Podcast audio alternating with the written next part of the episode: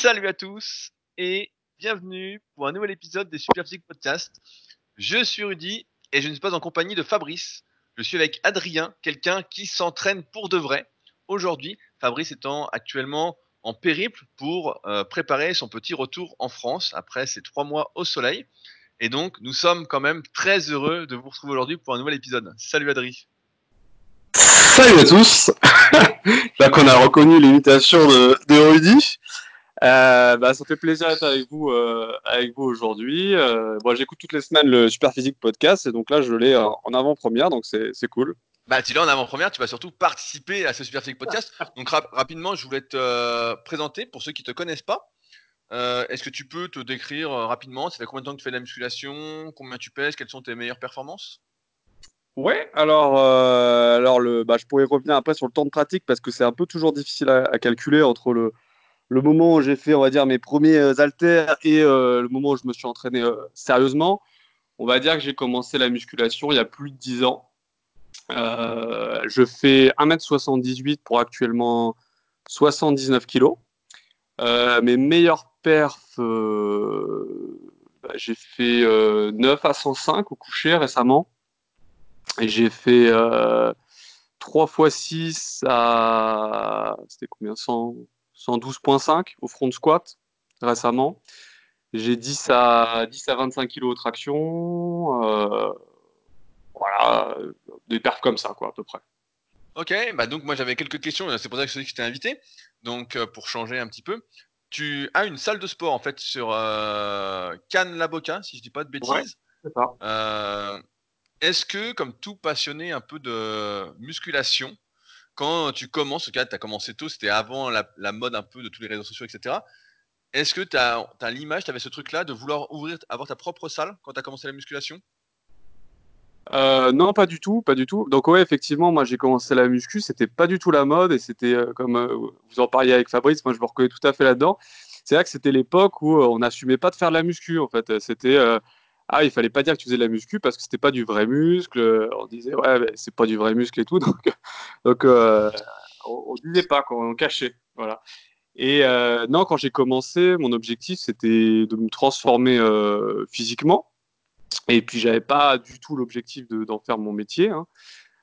c'est plus venu après, mais même au début, bah, ça va être un peu ridicule, mais moi, je rêvais plus d'être fitness model ou de vivre dans mon physique en fait et pas du tout euh, pas du tout de d'ouvrir une salle. Non ça c'est plus euh, on va dire euh, sur le tard que ça c'est que ça c'est que j'ai eu le projet de le faire et surtout que j'ai eu l'occasion de le faire on va dire. Ça, me fait penser j'avais complètement oublié mais tu as fait aussi une compète de body si je dis pas de bêtises. Oui oui oui c'est juste ah bah t'es bien renseigné hein. j'avais fait en 2016 avril 2016 j'avais fait le Body Reapers Show en catégorie men's physique. Donc pour ceux qui connaissent pas, c'est la catégorie où on, a les shorts de bain et, euh, où les mecs sont un peu moins musclés, mais ils sont de plus en plus musclés maintenant. Et, euh, le problème avec cette catégorie, c'est que c'est encore plus dur de faire des, podiums parce que les mecs sont hyper nombreux. Hein. C'est pas comme en body où on est trois par catégorie. Là, on était au moins 50, je crois. Donc tu as voulu faire une compète, en gros, après 6 à 7 ans de pratique, tu t'es mis au régime, c'était dur comment peux nous raconter un peu là euh, Je suis curieux parce qu'on n'en a jamais trop parlé ensemble. Euh, ton expérience un peu de cette préparation de la compétition?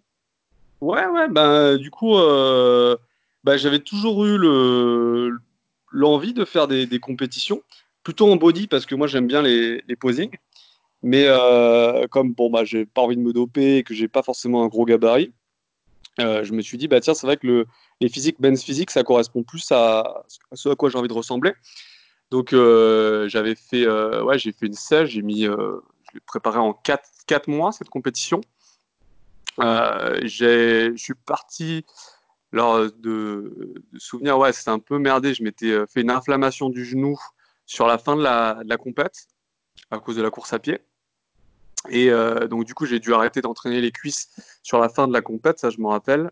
mais bon, comme il y avait les, les, les, cuisses qui étaient sous le short, c'était pas gênant. Euh, et après, ouais, c'était assez chaud la sèche. J'avais pris un peu de retard, parce que c'est vrai qu'avec les compétitions, il y a cette, euh, cet impératif de temps. Et euh, donc, du coup, j'avais un peu de retard sur la fin. J'ai vu que j'étais pas assez sec. Et à la fin, j'ai dû vachement accélérer et manger quasiment plus rien sur la fin pour vraiment sécher, sécher pendant, un mois, j'ai vu que j'étais pas assez sec. Et là, j'ai vraiment, pendant un mois, je mangeais plus des, des carottes et du poulet tous les repas. Et là, j'étais vraiment pas bien. Parce qu'en fait, j'ai pas pu faire de cardio sur cette euh, compète parce qu'en fait, à la base, quand j'ai lancé le projet, j'étais à mi-temps. En fait, je travaillais à mi-temps. Et, euh, et après, en fait, le dernier mois avant la compétition, j'ai dû trouver un logement parce que, en gros, j'étais viré de chez moi. Donc, j'ai dû trouver un logement en un mois. Donc, il fallait que je fasse les visites pour trouver un appart et tout. Et parallèlement à ça, en fait, j'ai, je travaillais 50 heures par semaine. Enfin, je devais aider dans une autre salle. Et donc, du coup, euh, je travaillais comme un fou. En fait, au lieu de faire un temps partiel, je devais trouver un appart et travailler 50 heures par semaine. Du coup, je n'avais pas le temps de faire du cardio, juste à peine le temps de m'entraîner. Et, du coup, bah, au lieu de faire du cardio, je mangeais plus rien. J'ai, j'ai séché. T'avais perdu combien de kilos pour euh, cette compète? Euh, J'avais commencé la compète à 81,5 et j'ai fini à 73,5, donc ça fait 8, 8 kilos. Bah, il y a d'ailleurs une photo, je crois que tu avais fait juste avant la compète que j'avais mis sur euh, la page euh, de présentation de la formation super physique. Ouais, c'était une semaine avant. Ouais, une semaine avant la compète. Ouais. Après la compète, j'ai pas fait des belles photos euh, avec le tan, ça rentait pas bien. Puis je pense que j'étais plus plat. J'étais mieux le lendemain en fait de la compète. Ça, souvent, bah, quand on n'a pas l'habitude, on, foire un peu son truc. J'étais très plat sur scène. Et puis après, j'étais claqué quoi. Non, pour revenir surtout sur, sur l'expérience, franchement, c'était pas forcément une bonne expérience parce que bah, quand tu es vraiment sec, en fait, t'en profites pas Enfin, ça, c'est un truc un peu cliché qu'on dit souvent, mais en fait, bah, tu t'en fous d'être vraiment sec, euh, tu te trouves plutôt maigre, euh, t'as pas de jus, t'es fatigué. Et, euh, et, après, le, surtout, ce qui s'est passé, c'est que une fois que j'ai euh, eu fini la compétition, très vite, j'ai remangé des, des, des, saloperies, des trucs comme ça, et j'ai regrossi. j'ai pris 3 kilos très vite, mais que du gras.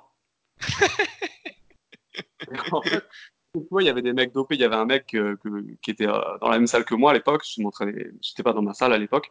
Et lui, il était dopé. Et lui, euh, tout de suite, il avait repris je sais plus combien de kilos. Il était redevenu énorme.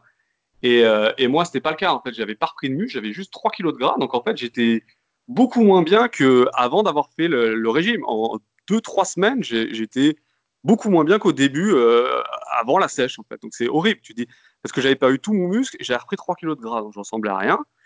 Euh, et, après, en plus, ça m'avait complètement chamboulé d'un point de vue euh, équilibre nutritionnel, c'est-à-dire que j'arrivais plus à tenir ma diète, euh, je, craquais souvent. Après, je faisais des, crises de boulimie, ce genre de choses. Enfin, ça m'a, vraiment chamboulé, quoi. Donc c'est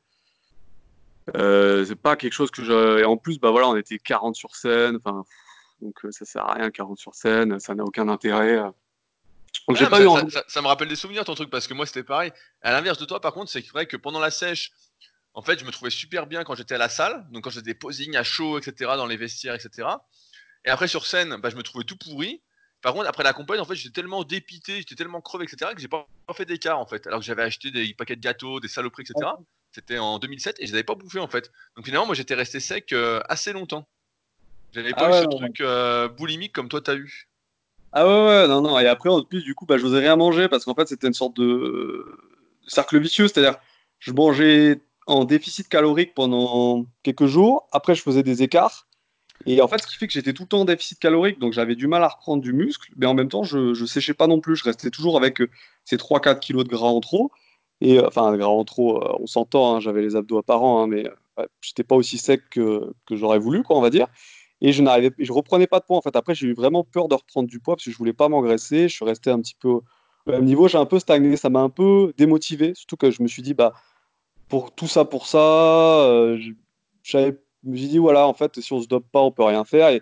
Et, ça m'a un peu démotivé pendant un an. Après, on en reparlera après, mais après, ouais, je me suis remotivé grâce au club super physique. Mais euh, ouais, ça m'a vraiment euh, démotivé cette compétition. Donc, pas une très bonne expérience comment elle était l'ambiance? Parce que moi, pareil, je me souviens quand j'avais fait mes compètes, notamment quand j'avais fait la finale France, euh, moi, la fédération, entre guillemets, c'était AFCPS, mais je me souviens que tout le monde était crevé, en fait. Tu je m'attendais à ce que tout le monde soit joyeux, etc. Et puis tout le monde est mort parce que personne ne mange.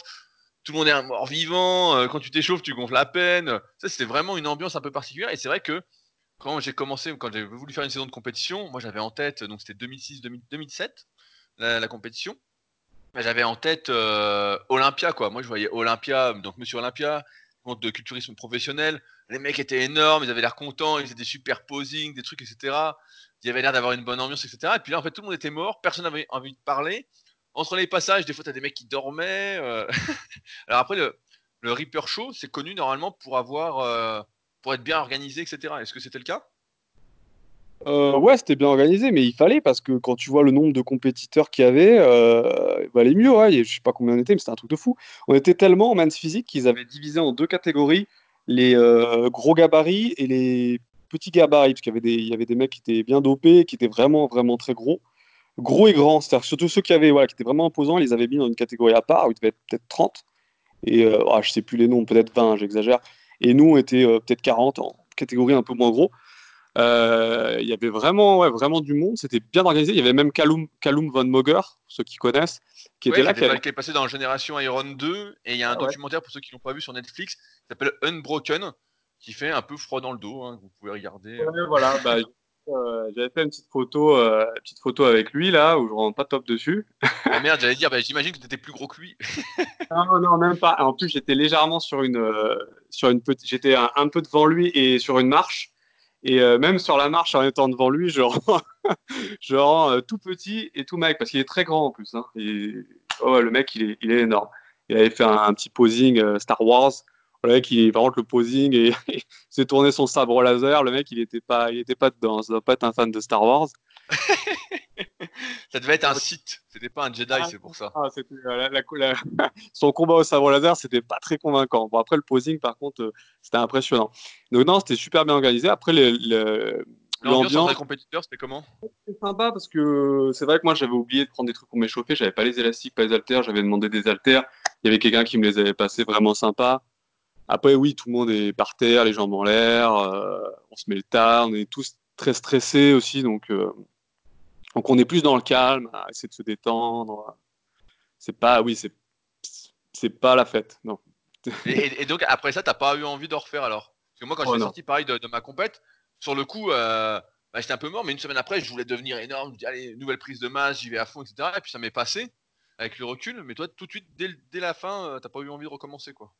Bah, non, parce qu'en fait, je me suis aperçu que pour être vraiment sec, il fallait vraiment perdre du muscle, parce que même à 73.5, j'étais pas si sec que ça. Alors, ah, sur, la, sur, la, photo, sur méthodesp.rudicoya.com, t'es sec dessus quand même, hein. les gens pourront aller voir. Euh, t'es quand même bien sec.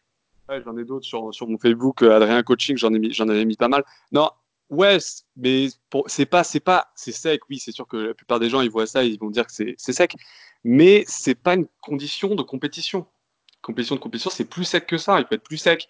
Et après, bon, j'ai pas, j'avais pas fait de photos de cuisses parce que j'ai pas trop pensé. Et puis euh, voilà. Mais euh, de, mémoire, après, je suis peut-être pas objectif, mais c'est vrai que les cuisses, j'étais loin d'être sec. Si j'avais voulu faire une, si j'avais voulu faire vraiment une compétition en body sans short, euh, il aurait fallu que je perde beaucoup plus de gras dans les cuisses. Et il aurait fallu perdre encore au moins 5-6 kilos, quoi, je pense. ouais, en, fait, c'est ça, la, sèche, c'est que tu te rends compte au fur et à mesure que tu sèches que tu en as toujours, toujours, toujours. Quoi. Moi, je me souviens que Yann, une année, donc Yann de la team Super Physique, qui, si il est en forme, fera un podcast avec moi quand il, va passer à la Villa Super Physique d'ici quelques temps. Bah, je me souviens, une année, il avait voulu descendre à fond, à fond, à fond. Habituellement, chaque été ou presque, il descendait voilà, vers entre 80 et 85 kilos. Voilà, il était à peu près propre, à peu près sec. Allez, des fois, une année, il était descendu à 76 pour remonter à 80. Là, il était super, c'était vraiment sa meilleure forme. Et puis là, il s'était dit, ah, je descends à fond, je vais être le plus sec possible. Et puis, il était descendu à 72 kilos. Je me souviens, il était chez moi, euh, il mangeait plus rien, il faisait que dormir, euh, marcher, c'était dur, etc. Et puis, il dit, bah, j'arrête. Il dit, parce que sinon, je peux encore descendre, en fait. Et il fait 72 kilos pour mettre 80. Et il était, bah, il doit y avoir des vidéos sur sa chaîne YouTube, ça doit être euh, Yann666, peut-être, si elle existe encore. je crois que c'est ça. Et il m'avait dit pareil, il m'a dit en fait tu peux descendre, tu peux descendre sous 70 kg en fait. Donc tu peux toujours être plus sec. Ah, et quelle est la limite, tu vois, chez les pros Je sais pas si tu as, dû suivre pendant un moment le bodybuilding, etc. aussi. Bah, les mecs étaient surtout jugés sur les fessiers striés en fait, sur la découpe des ischios, les fessiers striés. Et si le mec était sec de partout, sauf qu'il avait le cul, euh, il avait pas d'estrie sur les fesses, etc., bah, il était tout de suite relayé aux dernières places quoi. Et euh, c'est vrai que naturellement, on voit bien qu'on sacrifie une tonne, une tonne de muscles à vouloir être super sec quoi. Vraiment. Bah, euh, c'était les bras, quoi. Je voyais, mais c'est ça qui m'a pas donné envie de sécher plus, c'est qu'en fait, tu, tu, vois tes bras. Enfin, moi, les bras, ils fondaient, ils fondaient. À la fin, j'avais plus de bras. Et genre, ils étaient tout fins. J'étais passé. Euh, ah, je devais être maxi à 38 à la fin, même peut-être pas, 37.8, je sais plus comment je faisais, mais j'avais plus de bras. Et donc, euh, voilà, ça, ça fait râler. Tu vois tes bras euh, comme des spaghettis. Enfin, je, je peux pas, je peux pas, j'avais pas, j'avais pas envie, en fait, de me voir aussi maigre. Je préfère être euh, dans des compromis secs avec, avec encore un peu des bras, quoi. Pas ressembler à ça, non, ça me, ça me plaît pas. Puis après, t'as les joues creusées, t'as des cernes, t'es, un zombie. T'arrivais à, à bien dormir la nuit ou pas? Ouais, ouais, ouais, ça, j'ai pas souvenir. Ouais, je sais pas, bah, t'as un peu faim, après tu rêves de bouffe et, euh, et, c'est vrai que tu te couches, t'as un peu faim, mais ouais, ouais, après je suis un plutôt un bon dormeur, et puis comme, euh, comme j'avais des grosses journées, euh, ouais, ouais, non, je dormais bien, ça, j'ai pas souvenir d'avoir mal dormi. Ouais, non. Et donc, bah, tu disais, bah, je vais rebondir là-dessus, parce que si vous le savez pas, en fait, Adri est presque l'unique salle, j'ai envie de dire, parce que des fois il y a Mickey dans le Nord avec Dunkerque qui organise les tournois du club super physique. Euh, donc Adri organise euh, les tournois du club super physique et il vient d'ailleurs d'organiser le tournoi de squat avant et de rameur ce lundi. Euh, donc c'est ça qui, tu disais tout à l'heure, c'est ça qui t'a remotivé après la compète, à trouver un nouvel élan, à te remotiver à faire la musculation, plus peut-être par plaisir? Ouais, c'est ça, c'est-à-dire que bah, je me suis aperçu j'avais un peu cette, euh, ce truc de la limite naturelle. On parlait beaucoup de ça. Enfin, je sais pas si on parle toujours de ça à l'époque, mais. Ah, moins maintenant, mais c'est vrai qu'on en parlait beaucoup à l'époque, ouais. 5 ans où après tu progresses plus, toutes ces choses-là. Donc je me suis dit, ben, en fait, j'ai dû atteindre ma limite naturelle. Je, suis parti un peu de ce principe-là, que je pouvais plus très bien faire mieux, du moins naturellement. Donc je me suis dit, bah, tiens, qu'est-ce qui peut me motiver aujourd'hui?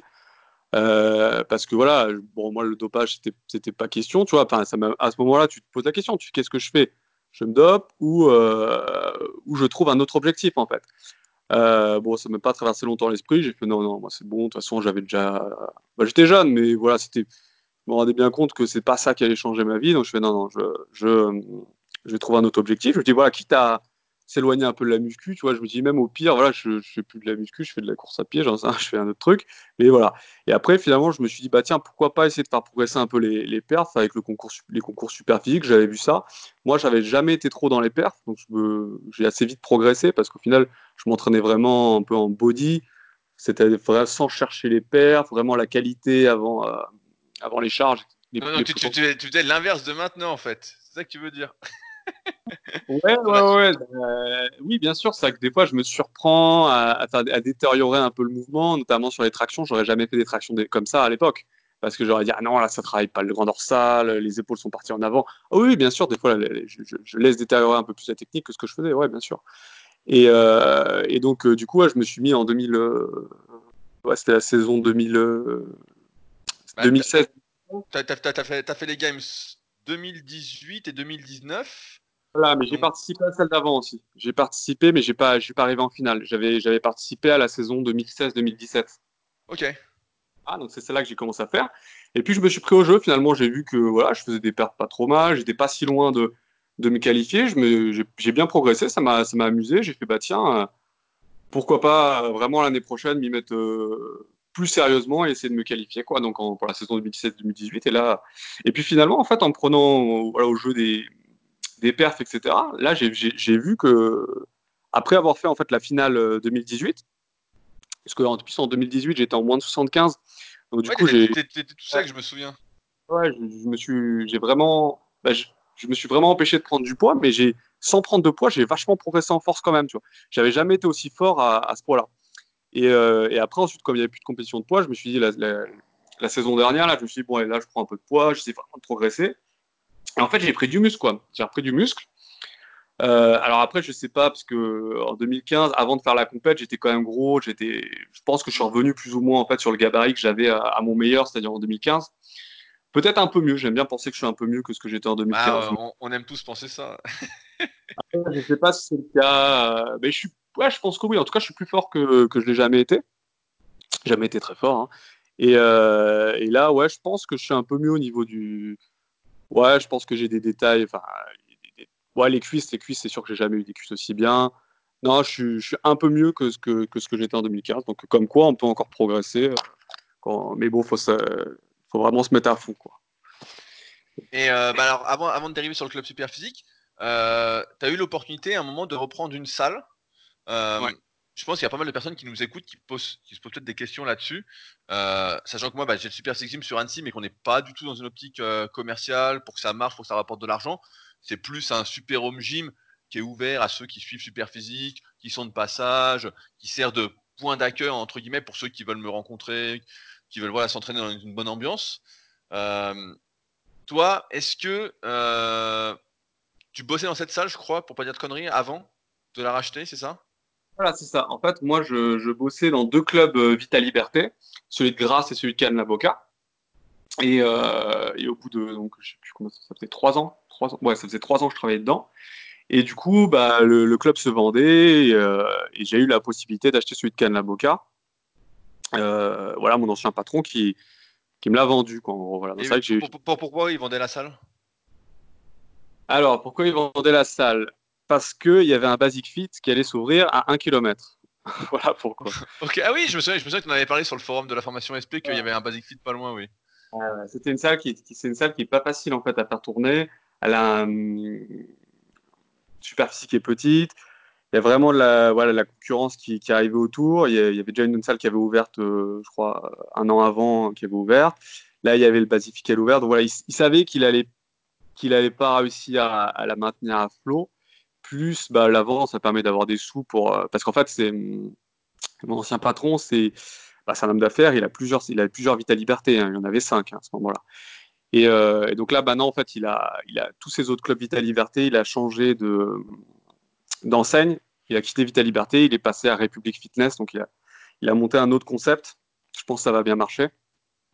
Et, euh, donc voilà, c'est pour ça aussi qu'il a vendu, euh, il a vendu ce club. Et, donc toi, tu avais envie d'acheter une salle? Parce que moi, pareil, quand j'étais gamin, je me souviens, quand j'avais 18, 19 ans, etc., je venais d'avoir mon diplôme, je voyais des mecs, pas mal de mecs qui vendaient des salles. À l'époque, il y avait le forum Planète Muscle, je sais pas si ça existe encore.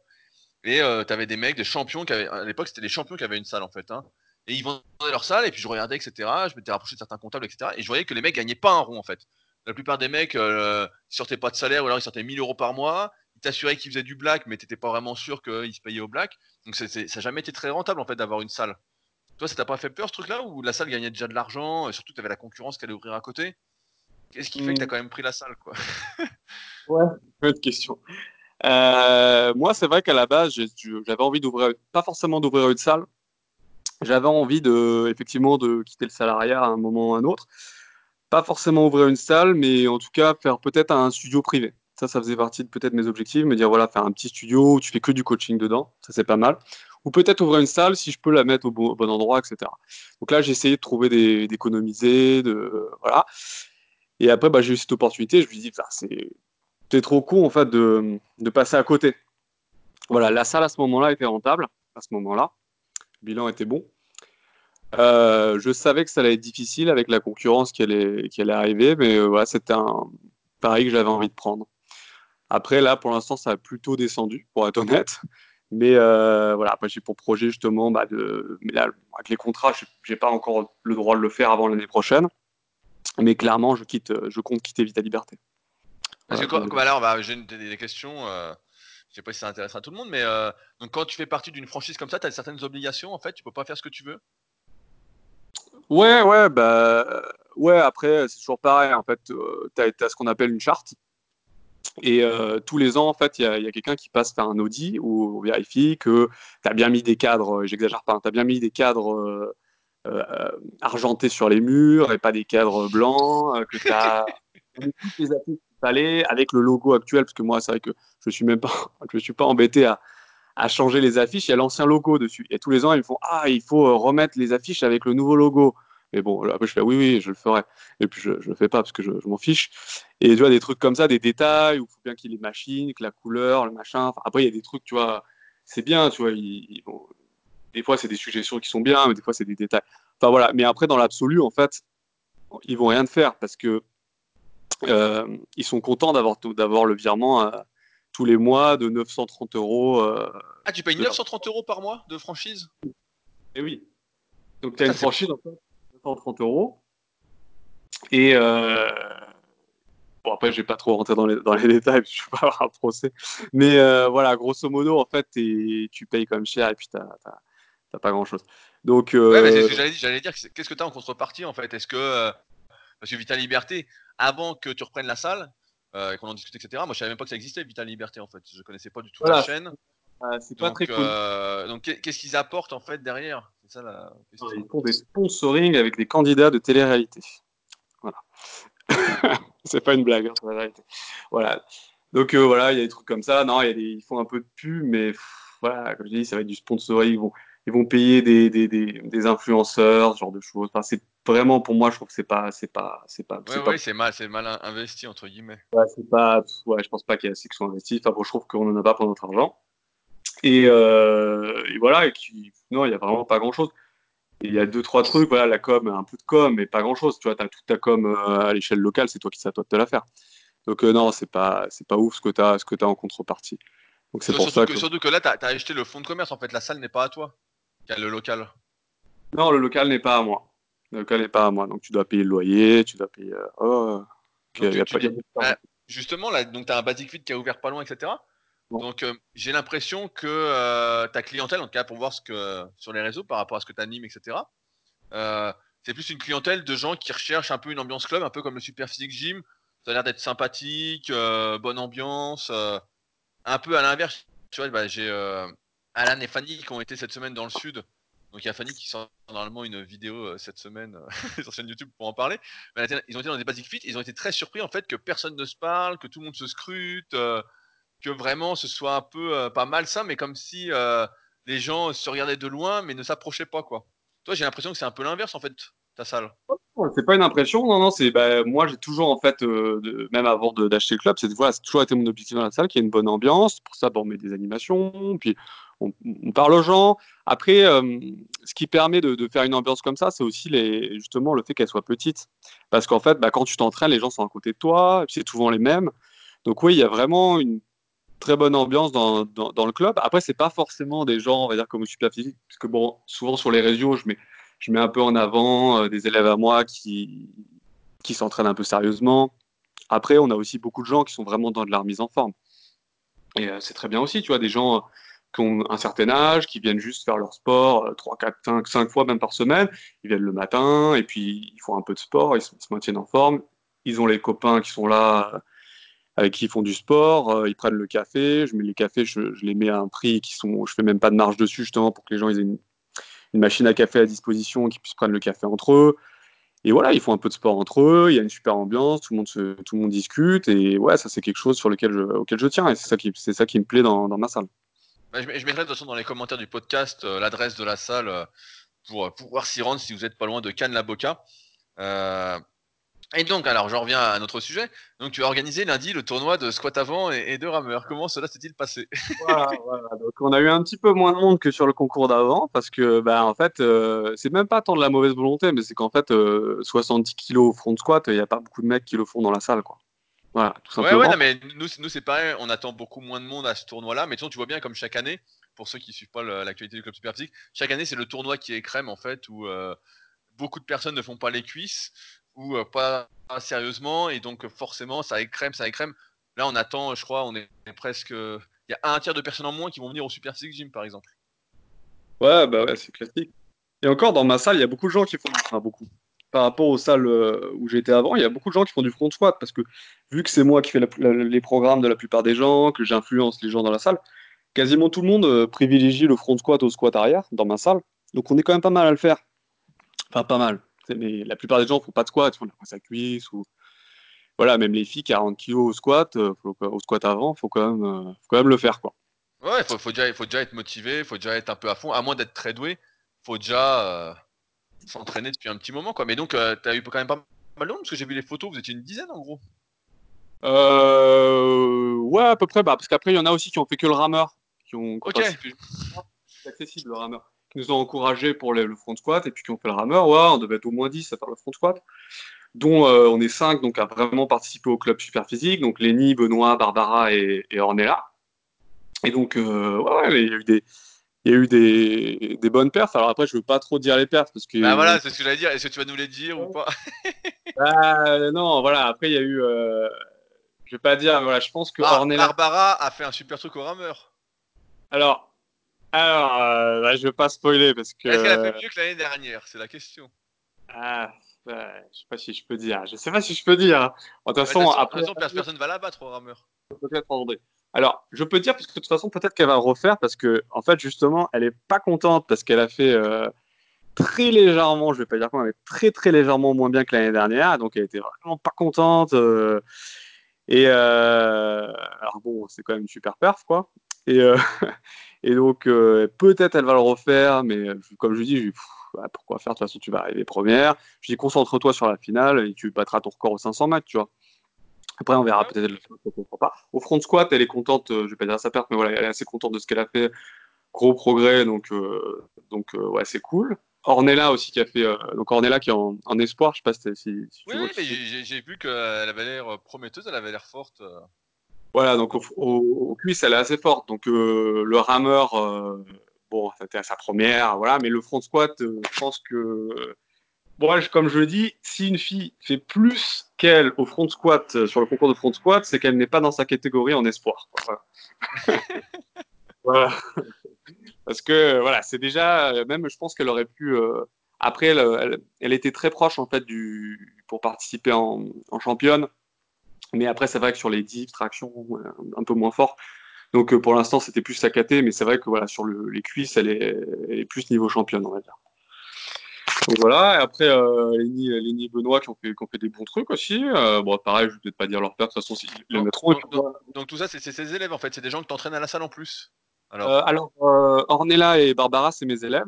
C'est-à-dire que je fais des suivis en fait euh, mensuels, c'est-à-dire tous les mois en fait je les revois, je leur fais leur, planification, puis après je les croise aussi souvent à la salle, donc je les corrige un peu plus que les autres, on va dire. Et après Benoît et Lénie, c'est pas des élèves à moi, ils s'entraînent dans la salle. Après je les croise très souvent parce qu'ils ils s'entraînent souvent le soir vers 18h, donc je les vois, je leur donne un peu des conseils, je les motive et tout, mais ils s'entraînent tout seuls, ils font, ils font leur programme quoi, et puis ouais, ils s'entraînent dur, ils progressent bien. Bon bah c'est cool. Alors est-ce que ça, alors est-ce que l'organisation de ces compétitions, on sait jamais qu'on donne envie à d'autres salles de musculation, si certains nous écoutent et qu'ils ont une salle, est-ce que ça fédère un petit peu, ça me donne une meilleure ambiance, euh, ça sert à quelque chose? Euh, ouais, moi, je, oui, oui, oui, ça, ça, bien sûr, ça fédère, ça fédère. Après, ça fédère pas tout le monde. Il faut faire aussi d'autres animations euh, pour fédérer d'autres personnes, parce que ça va pas attirer tout le monde. Hein, ça va attirer plutôt des jeunes, plutôt des garçons.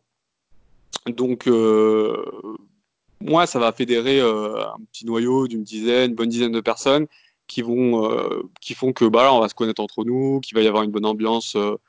donc ça vaut le coup. Après, c'est toujours bien de toute façon de faire des animations. Ça, les gens, Qu'est-ce que tu fais comme animation pour ceux qui font pas les tournois justement pour ta salle? Ben, des fois, on fait des soirées, comme par exemple, là, il y avait chaque année, on organise la soirée de Noël où là, on invite plein de monde, on mange, on mange du foie gras. Comme... du foie gras eh, Heureusement que Fabrice n'est pas là. Hein. Euh, et, voilà, on fait des coups. Donc voilà, on fait des soirées comme ça où il n'y a pas de concours, il n'y a pas de sport, c'est juste on se retrouve entre nous. De temps en temps, voilà, j'essaie de faire des, des soirées euh, euh, à thème, quand par exemple, bah, ben, voilà, j'ai pas fait cette année, mais par exemple la galette des rois, j'ai pas fait cette année parce qu'il y avait le concours, mais par exemple on fait la galette des rois, on fait des trucs comme ça où plus on va plus manger et boire, voilà, ça, ça, ça peut fédérer un peu plus de personnes. ou des fois des trucs à l'extérieur, mais des fois, quoi quitte à ce que ce soit un petit comité, ou des fois on se fait un resto avec des membres du club, ou, ou l'été aussi, j'aime bien faire. Euh, après, c'est pas, il n'y a pas toujours tout le monde qui vient, mais c'est pas grave, même si c'est juste quelques personnes, en fait, ça va fédérer autour de quelques personnes qui, eux, vont, être, vont, vont devenir en fait un noyau du club et, euh, et, qui vont générer une ambiance en fait dans le club. Donc, même s'il n'y a que 10 personnes, c'est pas grave, ça, ça va créer des noyaux en fait. C'est bien d'en avoir plusieurs des noyaux sur différents créneaux horaires en fait de, de la journée. Donc on fait des activités, par exemple des pique-niques aussi l'été, par exemple une, un cours collectif en extérieur, puis un pique-nique. Des fois c'est des trucs que j'aime bien faire qui, c'est qui donne les cours collectifs? C'est toi? Ah oui, c'est moi. Ok, donc tu, tu donnes des cours collectifs aussi un peu tous les jours à la salle? Non, non, non. Alors après, quand je dis cours collectifs, c'est plus ce qu'on appelle des team training. Ok. C'est-à-dire euh, des, petits cours, style abdos, ce genre de choses. Euh, moi, j'ai pas la mention C en fait de cours collectifs, hein, donc je sais pas faire de, du LIA, du STEP, des choses comme ça. Alors, je donne pas de cours collectifs parce que en fait, j'ai pas la structure dans ma salle pour faire des, cours collectifs.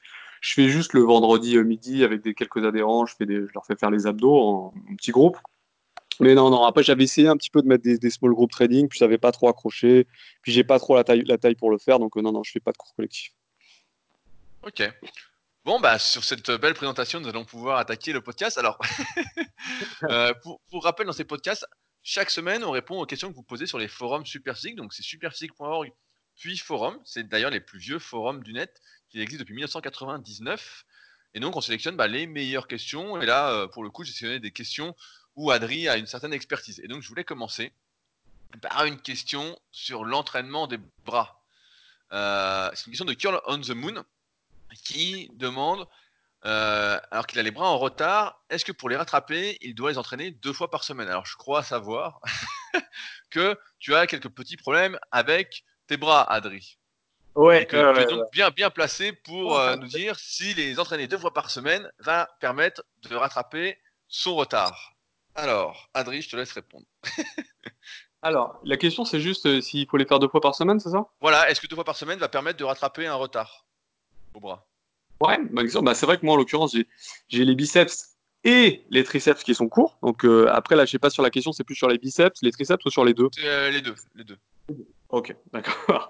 Donc ouais, j'ai un peu tout essayé pour rattraper, pour rattraper les deux. Donc ouais, ouais, je peux parler en connaissance de cause. Alors je pense que plus que la fréquence, c'est surtout l'emplacement des où on va placer les bras qui, qui est le plus important pour rattraper. Je m'explique. Euh, si on fait les biceps par exemple après le dos, bah forcément ils sont fatigués et on peut, on va moins pouvoir forcer dessus, moins pouvoir progresser.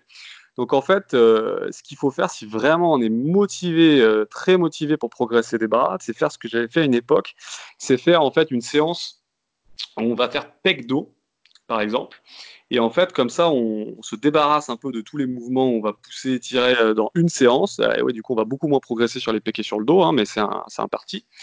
On les met, euh, par exemple, voilà, peu importe où dans la semaine. Pec dos, une séance cuisse, et après, le reste, on fait, on fait les bras, on fait des séances bras euh, ailleurs, en fait, dans la semaine. Et là, ouais, ça, ça marche bien parce que du coup, bah, quand tu fais ta séance et que tu fais que les bras, bah, tu as du jus et tu peux, euh, tu peux vraiment, vraiment forcer dessus. Et ouais, sur une fréquence de, deux fois par semaine, ça, ça marche mieux que sur une, clairement. Ouais. tu, vois, je rebondis sur la, question. Il dit après plus d'un an de pratique et l'atteinte du niveau silver du club supertique, donc en règle, générale, on recommande d'avoir au moins un niveau intermédiaire avant de vouloir mettre l'accent sur certains muscles. J'ai décidé d'accentuer mon programme sur les bras. En effet, j'ai un buste pec et dos qui se développe beaucoup plus facilement que mes longs bras de sauterelle. On pourrait croire que c'est toi qui as écrit le message quand même. Alors, euh, bah, je suis assez d'accord avec ça. Est-ce qu'on a des exercices à conseiller justement si on a euh, les, bah, les biceps courts, allez, on commence par les biceps courts et puis les triceps courts. Qu'est-ce que tu fais toi personnellement? Parce que je vois que tu fais pas mal de tests sur ton Instagram pour euh, tes biceps et que tu changes souvent euh, à la recherche de l'exercice miracle. Miracle, ouais, ouais. Déjà, ouais, pour en revenir, je savais que j'avais pas son niveau. S'il est niveau silver, je ne conseillerais pas forcément de sacrifier autant le pour rattraper les bras et de faire pec dos ou quoi. Je, je conseille quand même de, de, continuer à, faire des séances vraiment pour le gabarit, privilégier quand même le gabarit pour l'instant, quitte à pas trop progresser des bras. Euh, vaut mieux quand même faire du gabarit en premier et après rattraper les bras plus tard. Euh, je pense que c'est quand même la priorité. Je pense que j'ai perdu beaucoup de temps moi à rattraper les, bras au début, alors que j'aurais mieux fait de, prendre du gabarit. Mais bon, après, on écoute ou écoutera pas. Moi, je ne pense pas que j'aurais écouté à l'époque. Mais euh, j'aurais rattrapé les bras quand même. Et euh, après, quitte, quitte quand même à faire les bras deux fois par semaine, mais en tout cas, à faire, voilà, euh, à la limite, faire pec, pec biceps, dos triceps et une séance bras, par exemple. Voilà. Faire, rester sur ça et pas faire une séance pec dos et deux séances bras. Ça, plus tard dans le futur, si vraiment il veut rattraper ses bras. donc, sur les exercices, pour les biceps, bah ouais, privilégier le brachial, ça déjà c'est la base.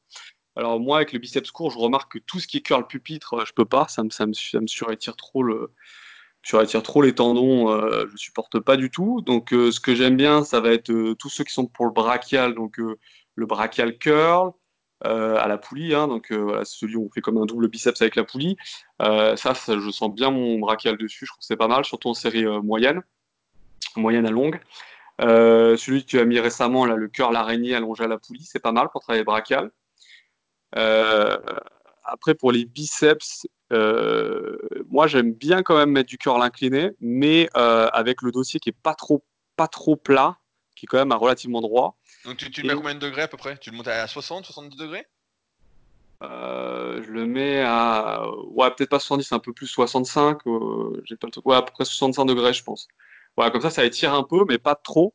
Et après, en plus, je tends pas les bras, mais vraiment pas quoi. C'est, je, le sens quoi. Dès que ça commence à, avant que ça tire dans le tendon, je, voilà, je fais vraiment du partiel haut en fait sur le corps incliné. Et, euh, et, ça, ça marche bien. Je sens vraiment que quand je le fais, j'ai, le travail sur le biceps et ça me donne des résultats. Euh, après, tout ce qui est curl, euh, curl alter, curl bar, ça, ça marche pas. Je sens tout de, tout dans le long supinateur, ça marche pas du tout. Curl marteau, c'est pareil, je prends tout dans le long supinateur. donc ouais, c'est ça, le curl incliné qui marche bien en partiel et, et les exercices de brachial. Après, c'est bien aussi de mettre la. Donc, donc tu, tu, ferais quoi? Tu ferais deux exos, trois exos dans la séance? À chaque fois? Le nombre de séries, en fait. Euh, je pense que c'est bien pour les biceps de mettre entre 2 et 3 exercices. Euh, avec, euh, ouais, en gros, entre 6 et 10 séries, c'est le bon nombre pour les, pour les biceps. Après, ça dépend comment on force, ça dépend de la longueur des séries. Par exemple, voilà, je trouve que le, curl incliné, déjà, quand j'ai fait 3 x 20, je suis KO, je ne fais pas forcément une quatrième, je trouve ça trop.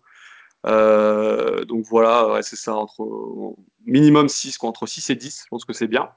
Euh, surtout si on met, on peut plutôt tourner autour de 10 si on met un exercice pour le long supi comme le curl pronation, qu'on appelle aussi curl inversé, mais je trouve que ça, porte plus son nom curl pronation parce que la prise n'est pas inversée justement. Le curl pronation, c'est un très bon exercice pour, euh, pour muscler le long supi et pas que aussi pour muscler les avant-bras. Je m'y suis mis vraiment sérieusement sur le, le curl pronation depuis peut-être deux ans, ouais, au moins deux ans, où j'ai bien progressé dessus.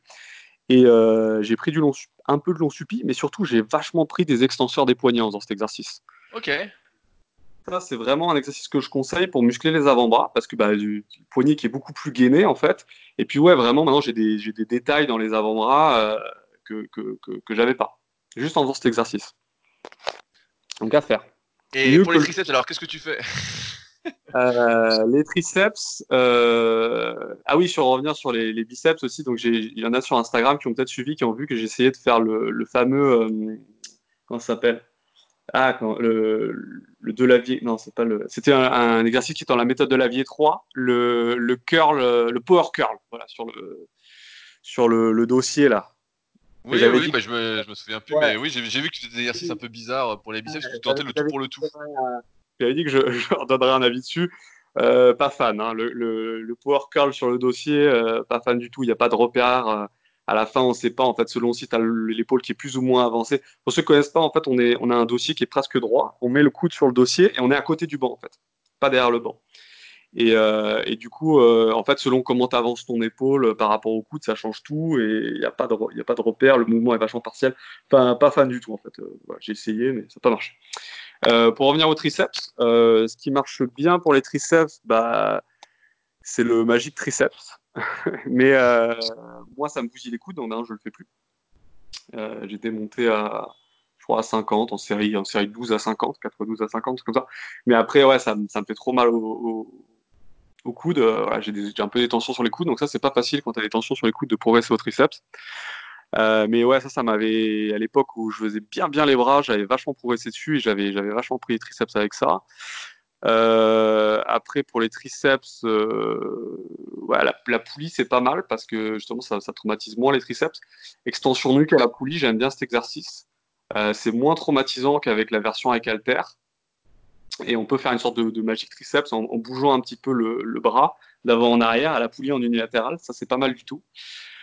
le push down aussi, c'est sympa. Plus en finition, en fin de séance. Ça travaille bien. Donc, push down, on, rappelle, c'est des extensions triceps toutes simples avec la barre en fait. Ouais, c'est ça, avec la barre ou avec la corde, si on veut plus le vaste externe, les deux, les deux sont efficaces. Après, avec la barre, le problème c'est qu'on met beaucoup plus lourd, donc euh, maintenant je le fais plus trop parce que ça me fait mal au, coude, alors qu'avec la corde, comme on ouvre sur les côtés, on met plus léger, c'est moins traumatisant. Euh, et après, bah, bien sûr, euh, privilégier les mouvements de base. Donc, tu fais des divs, tu fais du coucher serré aussi? Le coucher serré, j'en ai jamais trop fait, j'ai jamais trop aimé ça. Déjà, je suis pas trop fait pour les pour les, euh, pour les, pour les développer de manière générale. Donc euh, non, ça j'ai jamais trop fait. À une époque, je faisais du que je déconseille, hein, du coucher en pré-supination pour les triceps. Ok, ah, tu faisais ça parce que tu te prenais pour un powerlifter, c'est ça? Voilà, je faisais ça. Donc c'est vrai que pour ceux qui veulent voir, j'avais ouais, j'avais sur le forum depuis très longtemps. Je crois j'ai dû mettre au moins 5, 5 années de progression sur les forums super physiques sur Adrien 182.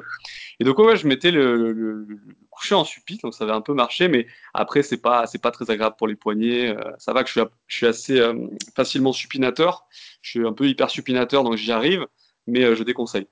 après j'aimais bien les pompes pris serrées, ça ça marchait super bien en mettant des poids, je faisais pas mal ça. Après, comment tu mettais les poids? Parce que justement, on a eu ce petit débat avec Fabrice la semaine dernière.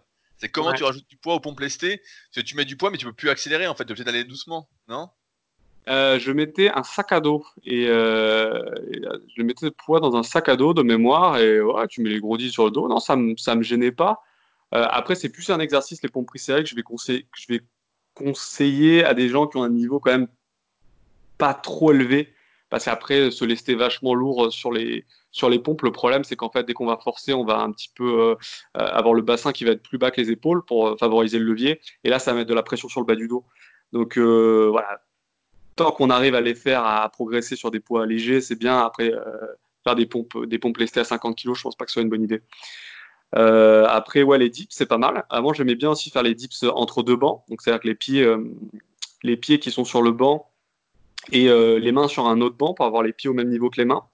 Euh, et, ça, ça travaille bien parce que ça, ça, on peut moins utiliser en fait les, pectoraux et les épaules par rapport à, des dips classiques. Donc moi, par exemple, qui, qui suis assez fort en pec, c'est vrai que je sens que les pecs prennent une grosse partie du travail sur les, euh, sur les dips. Et donc, avec les dips entre deux bancs, ça permet de bah, beaucoup moins travailler les pecs et vraiment bien recruter les, les triceps. Mais c'est pareil, c'est un truc que je faisais plus au début, que je ne recommanderais pas maintenant, parce que dès qu'on devient fort, bah, vu qu'il y a une partie des jambes qui est délestée, on se remet vite à porter des poids très très lourds. Je me rappelle à l'époque, et il y a longtemps en plus, hein, avoir euh, fait des dips euh, entre deux bancs à 80 kg. Quoi. Donc après, c'est pas le but de faire des, des dips en série à 150 kg. Quoi. Donc les dips, bah c'est surtout peu pratique, quoi. je me rappelle, j'étais là à mettre tous les. En plus, je faisais tout seul, alors il fallait mettre tous les disques sur les, sur les jambes. Après, hop, tu grimpes sur le banc. Après, tu sens une tension sur la, la jambe. Enfin bon, c'est pas. Voilà, à faire tant qu'on met des poids légers. Même, ou même celui qui n'a pas assez de force, des fois, pour. Euh, des fois, je fais faire ça à certains élèves qui n'ont pas assez de force pour faire des dips euh, au bar parallèle. Des fois, c'est un, bon, un bon substitut. Euh, après, euh, les dips, ouais, c'est pas mal aussi, ouais, ceux qui ont la force de le faire. C'est vrai que ça, ça, ça travaille assez, assez bien les triceps hein, en exercice de base, ouais. Ok, donc, là, pour les, pour les, triceps, tu considérais quoi Deux ou trois exos aussi par séance? Euh, Ouais, les triceps, c'est pareil, ouais, c'est, je pense que c'est bien pour les triceps de mettre un exercice de, vraiment un exercice polyarticulaire, de, contrairement aux biceps où c'est vrai que, bah, il n'y a pas vraiment d'exercice polyarticulaire euh, quand on est fait pour le dos, en fait, il n'y a aucun bon exercice polyarticulaire, parce que j'en ai essayé. Hein. Euh, j'ai essayé bah, les tractions suppies, ça marche pas, ça ne prend que du dos. Euh, le drag curl, le drag curl, pour ceux qui connaissent, c'est un exercice où on va chercher à faire du curl, mais en même temps, on va reculer les coudes en arrière pour que ça exploite la tension, euh, relation tension-longueur. Mais ça, ça marche pas. Alors que les, effectivement, les triceps, on peut faire des pompes serrées, on peut faire du coucher serré, on peut faire des dips. Donc, privilégier un exercice comme ça sur lequel on va, pouvoir bien travailler. Les dips, pourquoi pas aussi privilégier les séries longues ou mi-longues? Parce que du coup, bah ouais, en série de 10, 12, on sent que c'est plutôt les triceps qui lâchent, surtout si on tend bien les bras. Donc ça, c'est pas mal. Euh, et après, une fois qu'on a fait l'exercice de base, euh, deux exercices d'isolation, c'est pas mal d'en mettre un qui travaille le chef long, du style Magic Triceps si on peut. Ou moi, je fais les extensions nuques en unilatéral à la poulie en ce moment, c'est pas mal. Et, après, pourquoi pas un troisième exercice de, type, push-down, on a parlé tout à l'heure des extensions à la poulie. Et voilà, tu as fait trois exercices comme ça, déjà, tu es, bien. Hein. Pareil, à peu près quatre séries. On peut, monter, on peut monter un peu plus sur les triceps. Je trouve qu'on peut, c'est un peu plus costaud. On peut faire 12, séries sans trop de problème sur les triceps. Ok, ouais, non, bah après, je vais compléter rapidement, mais bon, je suis euh, plutôt d'accord avec toi, puisque euh, si je dis pas de conneries, tu es sur la formation super physique depuis maintenant un très très long moment. Donc, euh, comme on en arrive au bout, bah, on a maintenant presque le même avis euh, sur pas mal de choses. Euh, c'est vrai qu'il y a pas mal de personnes qui sont parfois surpris quand on recommande dans les programmes super physiques de ne faire que deux exercices dans une séance biceps en se disant mais c'est bizarre parce que bah, tu as dû connaître aussi les muscles and fitness, les flex, vous avez les champions des fois qui faisaient 25 euh, séries pour les biceps, 5 exos, 5 séries, etc. Et puis nous avec nos deux pauvres exos on se dit mais c'est pas assez, etc. Et comme tu l'as bien rappelé, ah ouais, quand tu fais des séries de vent au curl incliné par exemple, bah après tu es déjà obligé de prendre 5-6 minutes pour faire un deuxième exercice pour être bien, sinon tu n'arrives pas à enchaîner. Ah ouais, euh, Donc ça, et euh, après je suis assez d'accord aussi sur le fait euh, gabarit. C'est vrai que déjà si tu fais pec biceps, dos triceps et que tu fais une séance bras, en règle générale déjà ça va débloquer un peu la situation. Et si ça la débloque pas, bah ouais, dans ce cas-là, vraiment minimiser le travail du haut du corps pour mettre l'accent sur les bras. Après c'est toujours difficile je trouve. Je sais pas si toi c'est ça aussi, mais c'est toujours difficile de moins travailler, de moins forcé de chercher à moins progresser, tu vois, bah donc à pas progresser, vu que ça fait plus de 10 ans qu'on s'entraîne, sur certains muscles pour progresser sur d'autres. Je sais pas si tu arrives, ça, justement, à laisser un peu tomber certains muscles. Ouais, ouais, bah je, le, je, l'ai fait. C'est-à-dire qu'à une époque, quand je t'ai dit, j'ai vraiment mis, euh, j'ai souvent fait ça, hein, pec dos, euh, à une séance, où je me dire voilà, je stagne sur les pecs et le dos et je, je mets les bras. Euh, ça, j'ai beaucoup beaucoup fait ça. Ouais, ça me dérangeait pas parce que moi en fait, j'ai toujours été plus, moi maintenant, mais à l'époque, j'étais vraiment dans une optique d'esthétique et ma priorité c'était la ligne. C'était vraiment mon but, c'était pas forcément d'être énorme, mais vraiment d'avoir des bonnes proportions. Ça a toujours été mon objectif. Et donc, du coup, ça me dérangeait pas de moins travailler un muscle qui est en avance pour m'acharner sur un point faible. Ouais, c'est ce que je faisais tout le temps. Euh, maintenant, euh, j'ai plus envie de le faire parce que moins envie de le faire parce que ouais, je m'aperçois que bah ouais, je vais faire par exemple pec une séance et puis je vais m'acharner sur les bras et puis voilà, je, je, suis même pas sûr de prendre. Ouais, je vais prendre peut-être 3 mm de tour de bras à la fin de l'année. Euh, j'ai pas envie quoi. Voilà, j'ai pas envie. Je préfère euh, progresser sur les tractions. Tu vois, avant par exemple le dos, je m'en foutais. Voilà, je, je, cherchais pas à progresser sur les pertes du dos, ce qui était déjà bien. Mais maintenant, euh, bah, ça m'amuse de, devenir fort aux tractions. Tu vois, je me dis, voilà, je vais, je vais viser le, le, le Olympe aux tractions. Je veux faire 10 à 40 euh, d'ici. Euh, je ne mets pas de date, mais voilà. Voilà, j'allais dire, attention à ce que tu dis. pas de date, c'est pas prévu, mais à, moyen, moyen, moyen long terme, je vise 10 à 40 aux, tractions. Je sais que je peux le faire. Je pourrais le faire. Voilà, parce que je, je, je suis fait pour tirer. Voilà, et maintenant, ça m'amuse de le faire. Alors qu'avant, c'est non, je, m'en fous des tractions et je vais faire du curl euh, en série euh, en contrôlant la technique parce que voilà c'est beaucoup sur la, technique d'exécution. Alors après c'est vrai qu'on n'a pas parlé c'est vrai que je pense que c'est important aussi la technique d'exécution sur les points faibles. Euh, voilà quand je faisais les biceps les triceps vraiment s'appliquer pour essayer de faire le de faire le geste avec le bon muscle vraiment sentir que c'est le mm-hmm. biceps qui, qui travaille quand on fait les curls. C'est une erreur que j'ai beaucoup faite de me pencher en avant sur les curls, de, faire un élan avec le dos, ou de monter les coudes, enfin voilà, de, me laisser un peu embarquer par l'ego pour monter des charges et euh, en me disant bah ouais si je fais du curl à 40 kg je vais avoir des bras et c'est pas le cas. Hein. Vaut mieux faire s'appliquer sur le geste, euh, surtout sur les points faibles, ça paye mieux quand on s'applique. Voilà, ah, mais c'est sûr que là tout à l'heure tu parlais de perf, bah, je repartirai sur les triceps après, mais tu as fait un bon distinguo en fait. C'est vrai que quand on s'entraîne pour la perf, on néglige la, le ciblage en fait de nos muscles par les exercices, dans le sens où on va essayer de tirer avec tout ce qu'on peut tirer, on va vraiment euh, s'acharner, etc. Euh, et donc on va moins bien localiser. Et donc dans une optique de développement musculaire, bah forcément c'est moins bien si on fait des tractions en tirant avec les bras plutôt qu'avec le dos. Sauf si on est fait pour le dos, bah, c'est pas très gênant comme toi. Mais euh, c'est vrai que sur un point faible, bah, il faut essayer de localiser au maximum. mais ça ne veut toutefois pas dire que on doit s'arrêter dès qu'on va tricher un petit peu, dès qu'on va devoir forcer, etc. Parce que souvent, on confond ça aussi. On se dit, ah bah, ça y est, je force, mon mouvement n'est plus parfait, donc j'arrête. Euh, donc, c'est-à-dire que dans ce cas-là, ce qu'on conseille, c'est de démarrer la série de manière stricte, en s'appliquant, etc. Et puis quand ça devient dur, bah, quand faut forcer, faut forcer, faut y aller. Alors après, le tout, c'est que ça ne devienne pas non plus de la danse, mais c'est une vraie différence bah, qu'on a fait il n'y a pas longtemps, je crois, dans une FAQ sur la formation super physique. Il y a une différence entre s'entraîner pour la perf, même si c'est de la perf en série moyenne, notamment pour le club super physique, et s'entraîner pour prendre du muscle. Même si ça peut se rejoindre, etc., il n'en reste pas moins vrai que lorsqu'on se concentre que sur un des deux en priorité, bah, on progresse quand même mieux là-dessus. Et euh, c'est une grosse, grosse différence euh, en termes de comment En termes d'état d'esprit, en termes de concentration, en termes d'exécution, d'intention en fait et même dans le choix de ces exercices, en fait, on se rend bien compte, même si régulièrement on explique que voilà, les sensations, c'est pas le facteur principal euh, à tenir compte lorsqu'on cherche à prendre du muscle sans dopage, il n'en reste pas moins vrai que les sensations sont un bon reflet, un bon feedback de ce qu'on est en train de faire, tout comme la congestion. Si on, est en train, on dit voilà, je fais les pecs et puis on n'a pas du tout les pecs qui gonflent, malgré le fait qu'on force, etc., sur l'exercice qu'on fait, bah, c'est qu'on n'est pas vraiment en train de faire les pecs, on est en train de faire autre chose et il y a de fortes chances que ce soit par exemple les épaules ou les triceps qui ait pris l'ascendant.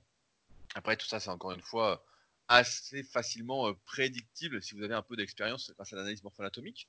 Sur revenir sur les triceps, c'est marrant parce que moi aussi maintenant, euh, j'avais pas ça auparavant. Le... Dès que j'étire un peu trop les triceps, ça me tire. Alors, euh, tout à l'heure, tu parlais d'avoir mal euh, au tendon du biceps lorsque j'ai du cœur pupitre en descendant bien.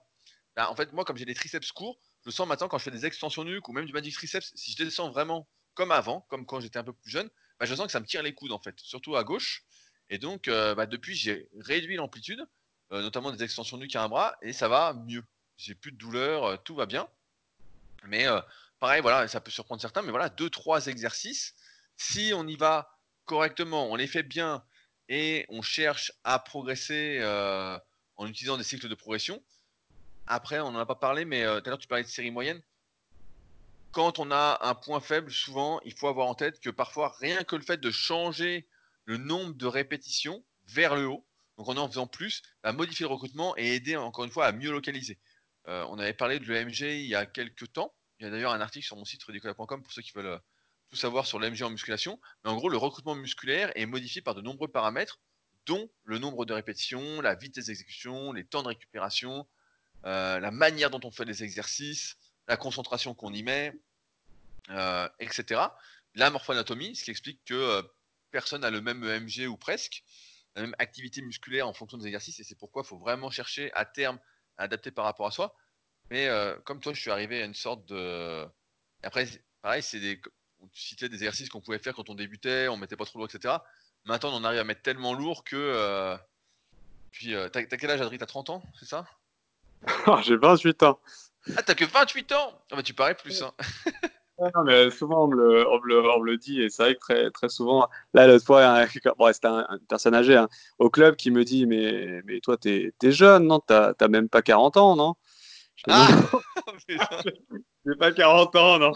Ah, 28 ans, bah, t'es un petit genou alors. Ah, bah oui. Ah, ah bah, merde, ah bah non, t'es mal barré, donc t'as déjà mal au coude à 28 ans. Hein, putain. Non, mais j'ai mal au coude depuis que j'ai 18 ans. Ah, comment ça se fait? T'as des antécédents? Tu t'es cassé le coude ou un truc du style? Non, non, même pas. Je sais plus, c'est 17, 18 ans, 17, 18 ans. Mais, tout début en muscu. Euh, alors, l'erreur classique, et du coup, bah, ça fait un rappel sur ça, mais je ne m'échauffais pas, bien évidemment. Et euh, je me rappelle, je rentrais du lycée, j'étais encore en jean, je mettais juste torse nu et, euh, et j'attaquais sans échauffement. Et donc, je faisais des extensions nuques en unilatéral, de manière bien explosive, pas lourd, hein, à, froid et bah, j'ai senti euh, une tendinite sur le coude. Et après, à partir de là, ouais, j'ai toujours eu des douleurs. Euh, après, j'ai eu de la calcification aussi sur les coudes. Après, pareil, euh, je m'entraînais, je faisais du magic triceps sans échauffement. et voilà, tout ça, bah, tout ça, ça fait que ouais, maintenant, j'en paye les conséquences. Je me suis un peu abîmé les coudes très jeune. Et, euh, et, en plus, voilà, j'avais des raideurs aussi, j'étais trop raide aussi des, des, triceps. Donc, du coup, bah, tout de suite, quand on est raide d'un muscle, bah, tout de suite, ça tape dans le tendon. Donc, après, je me suis un peu assoupli les triceps plus tard. Et maintenant, bah, j'ai moins de douleur. Mais euh, voilà, bah, j'aurais dû m'assouplir pour euh, plus, plus, mobile les triceps et euh, m'échauffer. Voilà, ça aurait peut-être évité ça. Et maintenant, bah, ouais, je sens que dès, dès que je commence à forcer sur des exercices d'isolation, euh, bah, je peux pas le faire. Très vite, je vais avoir des douleurs. Donc maintenant, il n'y a que les dips où je force. Et tous les restes, c'est des exercices que je fais plus en, congestion, assez léger, sur des séries de 15 à 30, euh, peu de pauses et je congestionne. Quoi. Sinon, sinon, je me bousille les coudes. Ok, ouais, bah ça fait un peu comme Fabrice. Alors, mais j'ai remarqué que ceux qui avaient les triceps très courts, donc Fabrice a des triceps encore plus courts que moi et sans doute plus courts que toi. Hein, j'ai rarement vu des triceps aussi courts. en fait, on avait vite des douleurs au coude parce qu'on va utiliser une amplitude dans la flexion de dans la flexion de coude qui est trop importante en fait et ça va trop étirer le tendon en fait. Je pense qu'il y a une grosse part de ça. Alors Fabrice lui s'était cassé les coudes, mais euh, puis comme tu as dit, le manque d'échauffement, on se rend pas compte parfois, mais des fois tu as des mauvaises courbatures vraiment, genre au pec ou même au dos ou même au triceps, parce que tu t'es pas bien échauffé en fait. Et euh, si tu t'échauffes un peu plus, hier j'ai fait, euh, je faisais du hip thrust, donc un, exercice dont on a déjà parlé, et j'ai rajouté une série d'échauffements et c'était mieux. Et aujourd'hui, bah, j'ai moins de courbatures aussi au fessier. Donc faut vraiment pas hésiter. Et en plus, je me rends bien compte qu'au fur et à mesure qu'on vieillit, bah, il faut de plus en plus d'échauffement. Faut pas hésiter à commencer l'entraînement en étant en suite, en pantalon, etc même si euh, ceux qui me suivent sur Leadercast savent que je suis un adepte du short toute l'année. Mais euh, ouais, après, sur, je voulais qu'on dérive un petit peu justement sur l'entraînement des points faibles. Euh, parce que j'en arrive un peu à la même conclusion que toi, en fait. À savoir que quand on est très jeune, qu'on débute la musculation, etc., on est souvent passionné par le fait de rattraper ses points faibles, etc. Et à un moment, quand on a un peu de bouteille, on se dit j'ai reçu un message en même temps parce que j'ai reçu un nouveau banc, euh, je suis à un nouveau banc pour faire du décliné à la salle. ah ouais. Donc, euh, et j'ai mis les cartons contre ma voiture et mon voisin vient de m'écrire pour me dire que j'avais des cartons contre ma voiture, mais c'est normal parce que je vais les mettre dedans juste après. Euh, donc j'en étais ouvert sur les points faibles, voilà. Et comme tu le disais très justement, et eh ben, quand on en est à quelques années d'entraînement sérieux, donc 10 ans, et puis qu'on se bat pour gagner 3 mm par an, faut bien comprendre que c'est pas très motivant quand même. Surtout que les points faibles en général, c'est des muscles sur lesquels on a moins de sensations, on gonfle moins, euh, on a moins de performance. C'est quand même moins, euh, on va dire, moins, j'arrive pas à trouver le mot, mais on prend moins de plaisir voilà, à les faire. Et en ce sens, bah, c'est vrai que c'est moins motivant plutôt que d'entraîner ses points forts, de progresser dessus, etc. Alors, tout va bien lorsque les points forts qu'on a ne mettent pas en péril les douleurs qu'on pourrait avoir, notamment aux épaules, on va en parler juste après. Mais sur les bras, en général, il n'y a pas trop de soucis. Et c'est vrai que je me souviens bah, d'une anecdote quand j'avais 19 ans, j'avais pas mesuré mes bras depuis mes 16 ans, et à 16 ans, je me souviens, je faisais 39 de tours de bras. Et j'avais mesuré à 19 ans et je pense, je m'étais dit, bah voilà, je mesure pas pendant des années, et puis on verra combien je fais, etc. Et puis je faisais 39. Et donc, attends, 19. Donc c'est l'inverse. Je, je suis passé de 39, voilà, de 39 à 42, je crois. Voilà, c'était ça l'histoire. Bien, 3... De quoi? C'est vachement bien, 3 cm. 3 cm en 3 ans. Donc ça faisait, 1, ça faisait 1 cm par an, et justement, moi, ça m'avait dépité à l'époque. Je me dis, mais tu te rends compte, 1 cm par an, tu te dépouilles et tout, 1 cm par an. Et après, j'avais remesuré, donc attends, 19 ans, c'était 2006. Voilà, 2006. Et ensuite, j'ai remesuré en 2011, je crois. Ouais, ça 2011, quand j'avais fait un petit régime, j'étais descendu à 98. Et je crois que je faisais 45,5 euh, à l'époque. Et depuis, bah, j'ai pas remesuré parce que je me suis dit, bon, bah, ça sert à rien. Mais euh, tu vois, et après, j'avais pris donc 5 mm en gros par an, quoi. Voilà, tu te dis, putain, tout ça pour ça. Et donc là, tu parlais de 3 mm. Donc c'est sûr qu'à un moment, bah, l'entraînement des points faibles devient quand même moins motivant, surtout quand on est, euh, voilà, on a l'expérience et que. Donc c'est pour ça que, tous ceux qui m'écrivent régulièrement, notamment pour des coachings, etc., je leur dis, bah voilà, ça fait longtemps que tu t'entraînes, ça fait déjà 10 ans, je dis, voilà, les points faibles quand même, ça va être, euh, ça va être compliqué. Ça fait 2-3 ans, en général, les vrais points faibles sont pas encore mis en place, il y a encore de quoi faire. Mais plus on a d'expérience, plus c'est, c'est la merde, quoi. c'est la merde. Pour les biceps, ce qui est, ce qui est bien, c'est que c'est euh, ça se fait assez, c'est pas aussi fatigant que de rattraper d'autres muscles, donc on peut assez facilement comme utiliser son énergie pour les faire, on les met en fin de séance et on peut continuer à quand même bien les taffer euh, euh, sans que ça, ouais, sans que ça coûte aux autres exercices, on va dire. Après, sur des, sur des gros muscles, je l'aurais peut-être pas fait, tu vois, les, les, pecs, par exemple, rattraper ses pecs au bout de 10 ans, je pense qu'il faut, faut, faut, abandonner, ou, ou, des muscles comme ça où on a plus de chances de se blesser les épaules. Après, moi, les biceps, je continue à les faire, à essayer de les rattraper parce que bon, ça ne me, déplaît pas de les faire, mais euh, pas au détriment de progresser sur les autres exercices. Quoi. Bah c'est ce que j'allais dire parce qu'on te voit bourré sur l'exercice pour euh, les Super Physique Games. Donc, euh, j'imagine que les biceps sont faits à la fin une fois que tu es crevé. Quoi.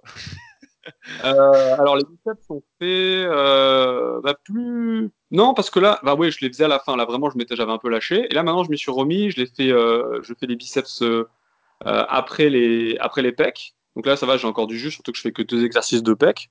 Vu que c'est un point fort, deux exercices, je fais que coucher et développer incliné, ça me suffit largement. Donc après, j'ai du jus, je peux faire les bras assez bien. Et, euh, après, je, maintenant, je, fais une séance de bras. Hein. donc le vendredi. Ah, mais avec des dips que tu fais euh, pour les tournois. voilà, c'est ça. Donc le, je fais le, dos le jeudi. le lendemain du dos, je fais, je fais les bras, donc avec les dips, avec. Euh, avec les biceps et tout. Donc j'ai du jus. Euh, ouais, non, non, je, les, je, taffe encore sérieusement, même si euh, ça sert probablement à rien, mais je, le fais quand même parce que ça me fait plaisir de le faire.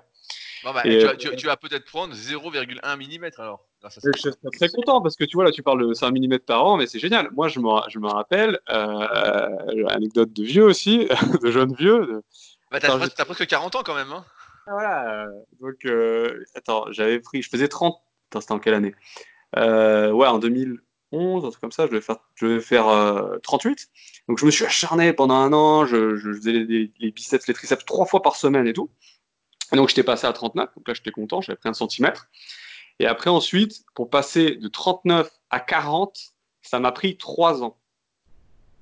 Voilà. Ouais, 3 ans pour passer de 39 à 40. Donc tu vois, là on est. Et puis après, tu as fait un petit régime et puis salut. Voilà. Et après, j'ai fait un régime et je suis repassé à 38 euh, et, j'étais dégoûté. et après, ensuite, euh, ouais, c'est pour ça aussi que je n'ai pas voulu faire de, de compète parce qu'après, ensuite, ça met 1000 ans à retrouver ses perfs, à retrouver ses, son gabarit. C'est vraiment très très long. Quoi, la euh, mémoire musculaire n'existe pas? Non, non, non, non. Après, c'est vrai que comme j'ai pas forcément refait une bonne prise de masse, j'ai pas forcément mangé beaucoup, je pense que j'ai limité ma prise de muscle derrière. J'aurais peut-être pu reprendre plus vite du muscle si j'avais mangé plus, probablement. Et euh, mais ouais, j'ai, galéré. Là, là, bon, là, je sais pas combien je suis, je suis pas mesurer les bras depuis longtemps, mais je dois être revenu euh, autour de 40, à mon avis, à peu près autour de 40. Je me, souviens, euh, je un peu, mais je me souviens que l'année dernière, tu étais monté un peu plus haut en poids, et là, cette année, tu te maintiens un peu plus léger. Est-ce qu'il y a une raison? Non, j'étais pas monté lourd l'année dernière, j'étais monté. Ouais, monté à plus de 80, ah, si, t'étais beaucoup plus gras l'année dernière, je me souviens. Ouais, j'ai fait. J'étais pas très. J'étais à 78, 79 après toute l'année, l'année dernière. Et après. Euh... T'étais pas monté un moment Parce qu'à un moment, tu mettais des photos et tout, t'étais bien gras. Ah ouais, bah juste avant les SP Games, j'ai dû prendre un ou deux kilos juste avant les SP Games, mais c'était du gras. Euh, j'ai dû manger un peu trop. Et euh, je crois que j'ai fait, j'ai dû faire 80, mais tout juste 79-80. Euh, je crois qu'au SP Games, je suis pas sûr que je faisais 80, je devais faire 79.5 ou un truc comme ça. Ouais, c'est ça, 79.5. Mais c'est vrai que j'étais un peu gras. Après, j'ai reperdu du poids juste après les SP Games et après, j'ai, là, je suis à 79 à nouveau. Donc, je fais le même poids que je faisais au SP Games, mais un peu plus sec. Ouais, parce que j'allais dire, t'es un peu plus sec parce que t'avais mis un posing là, on voyait que t'étais, euh, t'étais bah, euh, t'étais, encore assez sec là. Là, j'étais à 78.5, je crois, sur le, posing. Là, je, dois faire 500 grammes de plus, mais euh, voilà, ça se voit pas trop, quoi. Voilà. Donc euh, non, non, ouais, je suis un petit peu mieux qu'au SP Game. J'ai pris un, j'ai pris un petit peu de muscle. Bah, après, j'ai pris de la force, hein, donc euh, voilà, je pense que c'est. Puis je mange bien, donc oh, je... je, J'allais, dire, je, rebondis sur un truc parce qu'on a eu une question de JF16 qui dit Salut tout le monde. le sujet actuel de Rudy étant la prise de masse sur une période assez longue, donc il fait référence à mes vidéos YouTube sur le sujet que j'ai mis tout le mois de janvier. Je me demandais si vous aviez un avis pour faire des mini-cuts pendant celle-ci.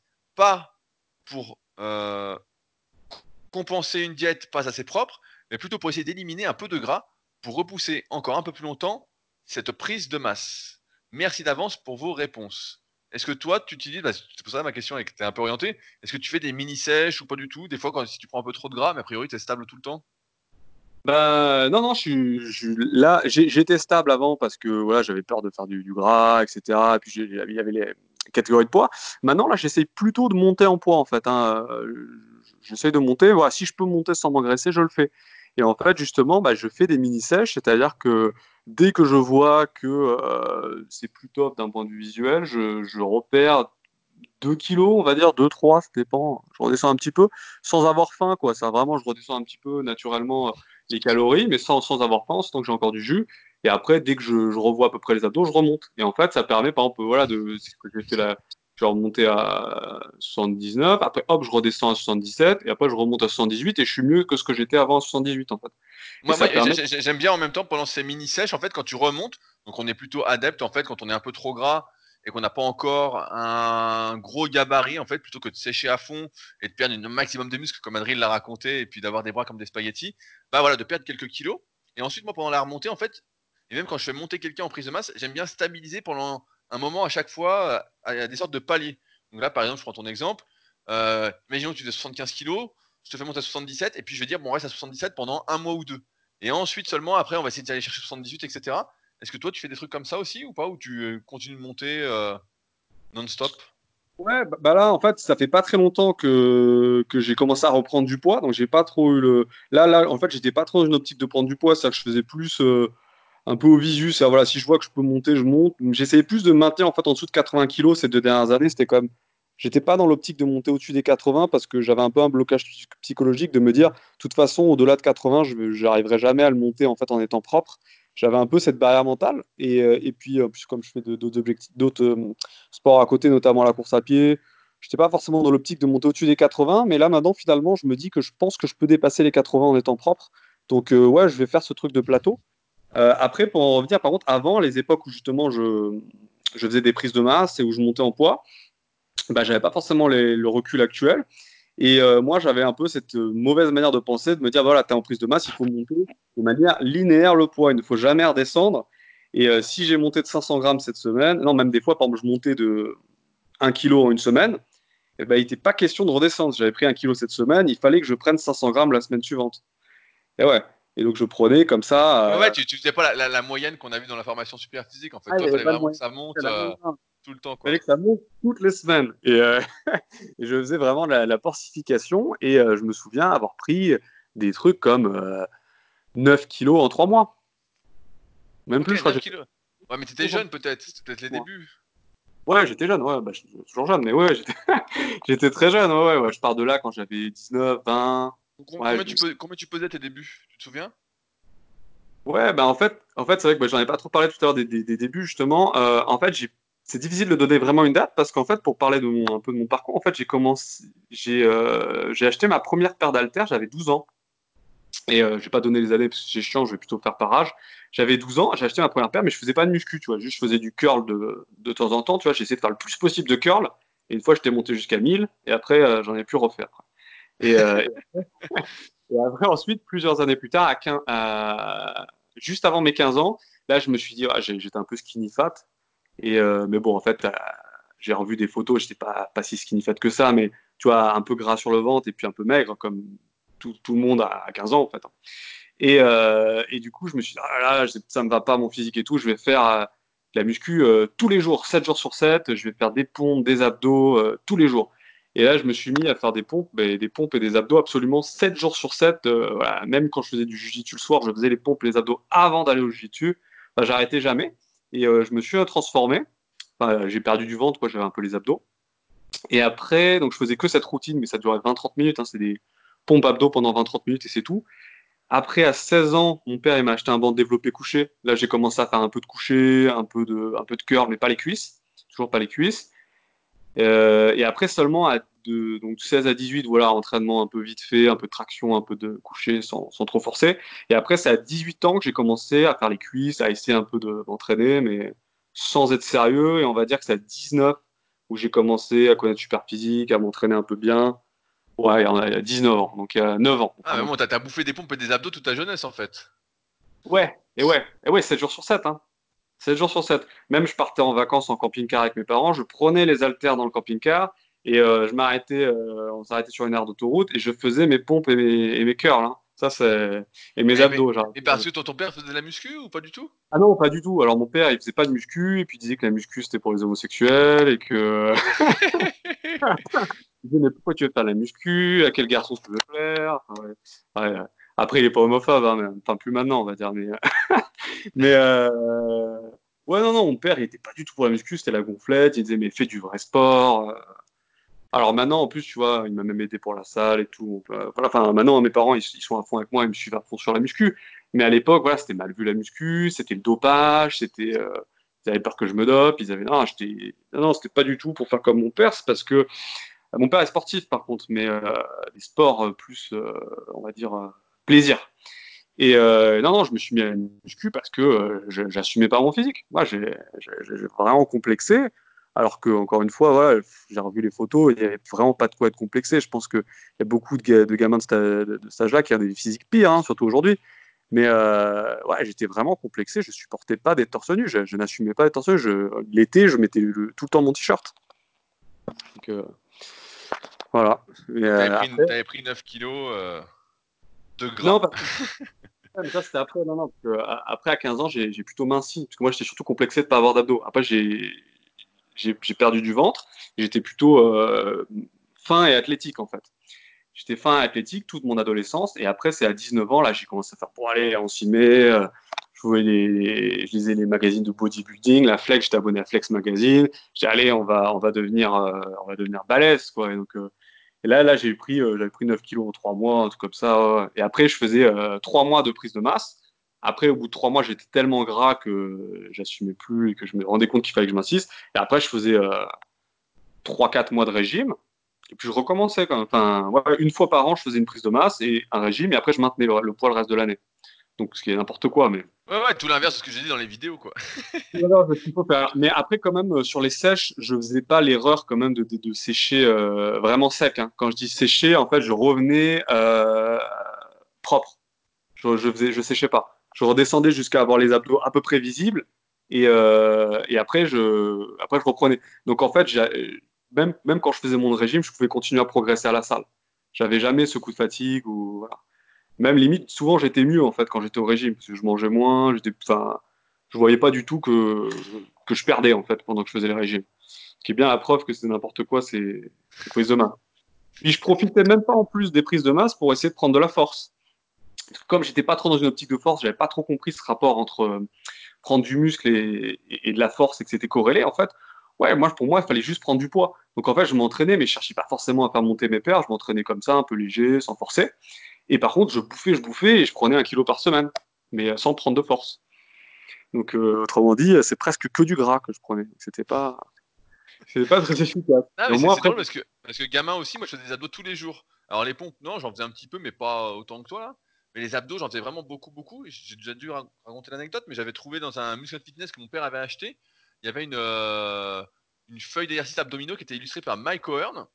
Et euh, il disait être sûr de, faire euh, trois exercices, je sais plus, tous les deux jours, etc. Il y avait une dizaine d'exercices. Et moi, en fait, je faisais tous les exercices tous les jours. Donc, quand je sortais de l'école, je sais plus, je devais avoir, ouais, c'était peut-être 11, 12, 13 ans quand j'étais au collège, quoi. Et je faisais des abdos tous les jours, tous les jours, tous les jours. Et après, ça m'a aidé, et je pense encore que ça m'aide encore aujourd'hui, à prendre moins gras, moins de gras sur le ventre quand euh, je prends du poids. Alors toi, je sais pas si ça le fait aussi, mais euh, par, contre, pareil, tu as les pecs plutôt en point fort, donc j'imagine que les pompes t'ont pas mal aidé aussi là-dessus, quoi. Après, les abdos, j'en ai pas fait tant que ça, parce que je disais que je faisais des abdos, mais je faisais pas forcément beaucoup d'abdos. Je sais plus ce que je faisais, mais peut-être 4 x 30 crunch, ou je sais plus ce que je faisais, mais pas tant de minutes que ça d'abdos. Par contre, les pompes, alors ça, j'y allais. Hein. Les pompes, c'était euh, les pompes avec les bras, les bras très larges, les bras euh, largeur d'épaule, les bras prise, euh, pompes prises serrées, et puis euh, des 4 x 50. voilà, en fait, je faisais des fois 300, au moins 300 pompes, quoi, voilà, dans, dans la, en, rapidement. Après, je me rappelle, à 15-16 ans, je savais faire 100 pompes d'affilée. Ah putain, mais c'est énorme. J'ai déjà eu un élève comme ça au tout début quand je coachais. Son objectif, c'était de faire 100 pompes, justement. ah, je, je faisais des 100 pompes d'affilée. Mais je faisais 4 x 50 avec une minute de pause à un moment. Donc euh, ouais, j'étais, j'étais, j'étais, je, pense que j'étais meilleur aux pompes à l'époque que maintenant. Hein. Euh, euh, et, donc ouais, ouais c'est sûr, je pense que ça m'a aidé. Bah, déjà, ça m'a aidé pour le gainage parce que forcément, tu fais des pompes, t'es gainé, tu sais sortir ta cage, tu sais utiliser tes pecs. Après, j'ai des, j'ai de la morphologie qui fait que je prends facilement des pecs. Mais ouais, c'est sûr que je pense que ça m'a aidé à prendre des pecs. Hein. Tout de suite, c'est ce qui a grossi le plus vite, les pecs. Hein. Ah, on, on, revoit de toute façon le rapport avec les antécédents sportifs qui jouent énormément. C'est sûr que moi, pareil, les abdos, j'ai toujours eu des abdos, même un peu gras, ils étaient toujours là. Les pecs, bah, pareil, je faisais des pompes, mais j'en faisais moins que toi. Moi, je me souviens, je faisais 3 ou 4 séries de 20, et même pas tous les jours, peut-être 2-3 fois par semaine. Euh, et, j'avais déjà les pecs qui gonflaient, quoi. et je voyais que gamin, ça faisait déjà les pecs, donc euh, donc c'est drôle, quoi. C'est drôle de voir tout ça. Les, triceps qui sont, qui sont très courts, mais ils ont quand même, ils sont pas tellement en point faible, mes triceps, parce que justement, je faisais beaucoup de pompes serrées. Donc je savais très bien, les... quand j'ai commencé à la muscu, euh, localiser mes triceps, c'était pas difficile c'était pas difficile. J'y arrivais bien, quoi. Contrairement au biceps où euh, ouais, je disais que je faisais du curl, mais euh, je faisais du curl à 4 kg euh, sans forcer, quoi. J'avais pas des poids lourds, j'avais des haltères qui devaient faire. Ils étaient réglables, mais je crois que j'avais que je pouvais monter que jusqu'à 5 kg, donc j'allais pas. Ah, t'avais pas le pack de Décathlon, la, valise de 10 kg là qu'on avait tous? Non, mais en fait, pour, l'anecdote, en fait, j'avais, quand j'ai acheté mes haltères à 12 ans, en fait, c'était ce que j'allais souvent avec mon père dans les vides greniers. Et en fait, j'ai, tu vois, acheté des conneries, tu vois. et là, à un moment, j'ai vu le, la paire d'haltères, j'ai fait, oh super, je vais m'acheter des haltères, je vais devenir balèze, quoi. Et euh, bon, après, comme je dis, j'en ai pas fait, quoi, mais je les avais achetés dans le vide-grenier. Après, je les ai réutilisés, voilà, plusieurs années plus tard, j'ai racheté des poids, j'ai, et euh, ouais, les poids des 4 et tout, euh, j'ai racheté des poids, quoi, la barre, tout ça, mais non, non, c'était purement par hasard, quoi, j'ai un peu sur un coup de tu, tu faisais du curl concentré ou pas? Non, pire que ça. Alors quand je faisais les, les, je faisais les, le curl assis avec le coude, tu sais, le coude qui est collé sur la taille là pour faire levier sur le sur la taille. Sur la taille? Ouais, c'est à que tu, tu coinces ton, ton coude sur ton oblique. Ok. Ah oui, j'ai jamais fait ça moi. Je vois pas. C'est beaucoup plus facile. parce, que, tu fais levier en fait avec avec ton corps. Ah ouais. je suis en train d'essayer en même temps là. Ah, c'est bizarre comme curl, hein. Ouais, mais je savais pas le faire. Et euh, j'alternais, je faisais du curl alterné comme ça. Je comptais 1, 2 quand j'ai fait gauche-droite. Et puis après, j'essayais de battre mon record. Bon, j'en ai fait 500, la prochaine fois, 500 d'affilée. Hein. Après, j'essayais de faire 600. Mais je faisais une fois par mois, tu vois. Une fois par mois, j'essayais de, battre mon record. Je m'entraînais pas. et après, ensuite, quand je me suis mis vraiment à faire les biceps, ouais, je faisais plutôt du, du curl bar, beaucoup de curl bar, des trucs comme ça. Curl bar triché, beaucoup. En plus, euh, Arnold Schwarzenegger, il disait dans Flex Magazine qu'il fallait faire du curl avec la barre droite. Ah et donc moi j'écoutais, et en série de 6 je le faisais moi. Parce Bien sûr, on a, tous fait ces trucs d'Arnold, et moi j'adorais en plus dans Flex Magazine, chaque année il y avait un dossier sur Arnold avec les mêmes photos en noir et blanc, etc. On était super contents de ces photos-là. On se dit putain mais c'est génial hein Ouais, ouais c'était, on était fan quoi. Voilà, j'ai dit putain, comment il fait Arnold euh, Il a des super biceps, je vais faire comme Arnold. Euh, le curl Arnold, tout ça qui est pas vraiment du curl concentré, qui est un peu différent d'ailleurs, le curl, le curl Arnold que le bras est pas sur la. Et, euh, qui est un peu en avant, une sorte de euh, curl araignée mais en travers. Ouais, c'est ça, c'est ça. Mais bon, j'ai essayé, c'est pas, je suis pas fan. Et après, ils ont arrêté les Flex Magazine. J'étais dégoûté. Oui, mais ça, ça, j'ai pas connu. Moi, moi quand je me suis arrêté de, m'abonner, ça existait encore. Et après, j'ai vu que ça avait arrêté. J'ai vu que le monde du muscle s'était arrêté. Et euh, a priori, je sais même pas s'il y a Muscle Fitness encore qui existe ou pas. Euh, Muscle Fitness. Ouais, ouais, ça c'est. Ouais, en fait, maintenant il y a un magazine, je crois que c'est Muscle and ouais, Je suis plus. Hein. Mais ouais, il y a un magazine Muscle and Fitness. En fait, il n'y a plus que celui-là. Mais bon, c'est un peu des. C'est pas vraiment du bodybuilding. On va te montrer des stars hollywoodiennes. On dit voilà, comment s'entraîne Mark Wahlberg. Euh, euh, qu'est-ce que vous pouvez faire comme brochette l'été pour, euh, comme brochette, pour mettre sur votre barbecue, des trucs comme ça, quoi. alors, as-tu une, recette de brochette pour le podcast Comme tu sais, nous allons faire des recettes. Toi, ah, le spécialiste. As-tu une recette de brochette? Ah non, les brochettes, non, non, je ne fais pas de barbecue. Non, non, ça, j'ai pas, pas de recette de brochette. Et euh, ouais, après, je me rappelle, j'étais dégoûté, quoi. moi, après, j'étais abonné, après, j'étais plus abonné, mais j'achetais tous les mois, j'allais à la librairie, euh, acheter les, les, magazines, quoi. Puis je le trouvais plus. Je me dis, il est pas sorti ce mois-ci, qu'est-ce qui s'est passé? J'allais le mois suivant. Et après, j'ai appris, euh, c'est en 2013 qu'il n'était plus le magazine. Et j'étais, euh, Ça fait si longtemps. Et c'était pas mal. C'est sûr que les infos dedans étaient bon. Euh, mais il y avait des belles photos, on se racontait une histoire, ça te faisait un peu rêver, quoi. C'était du, du roman, en fait. Moi, ce que j'aimais bien en fait avec ces magazines, parce que les programmes, je les suivais pas, parce qu'à ce moment-là, c'était 2013, 2014, je sais plus quand, quand est-ce que ça s'est arrêté. Je suivais pas les programmes, je voyais bien que tu vas pas faire 10 séries de, euh, non, c'est pas 10 séries, c'est 5 exercices avec 10 séries de je sais pas combien aux, cuisses, c'est pas possible. Mais ce que j'aimais bien, moi, c'est surtout euh, lire les interviews des, des athlètes. voilà, c'était très motivant. Ils parlaient de, leur entraînement, comment leur vision de la musculation. Ça, j'ai, j'aimais bien lire les interviews, quoi. Ça me, ça me motivait. Ouais, et puis même, il y avait des belles photos, etc. Maintenant, avec l'ère du numérique, il y a beaucoup moins de trucs papier. La dernière fois, je parlais avec, euh, bah, avec Cédric. Cédric, bah, tu dois connaître bah, Cédric là euh, qui, est un de mes anciens élèves, qui a fait plusieurs participations à chaque fois dans les tournois de Superphysique, etc. Ouais, il était là cette année au Superphysique Games, il ne participait pas, mais il, est là, il était là avec sa grosse gamelle de. voilà, bah maintenant il fait un peu plus d'écart, mais euh, et donc je lui montrais justement les, les guides pratiques du bodybuilding de Jean Texier, édition euh, JBNA, là, dont j'ai parlé bah, ce week-end, je sais pas si tu as vu la vidéo sur la formation. Et euh, bah, il s'est acheté les, les 10 tomes là. On peut encore se les procurer. Et je montrais, bah, c'était ça en fait. Toi, tu dis, on disait ça quand on était gamin, ça nous motivait à fond en fait. Et maintenant, il n'y a plus rien. En fait, il n'y a que le digital et le digital, ça reste pas. Quoi. En fait, tout va très vite, etc. Alors que ton bouquin, bah, tu l'as, tu regardes, tu te dis ah bah tiens, euh, tu peux y revenir. Euh, c'est concret, quoi. C'est visible. Tu vois, là, j'en ai un. Je relis le tome. Euh... C'est Le tome 8 en ce moment. Pratique du bodybuilding spécial entraînement.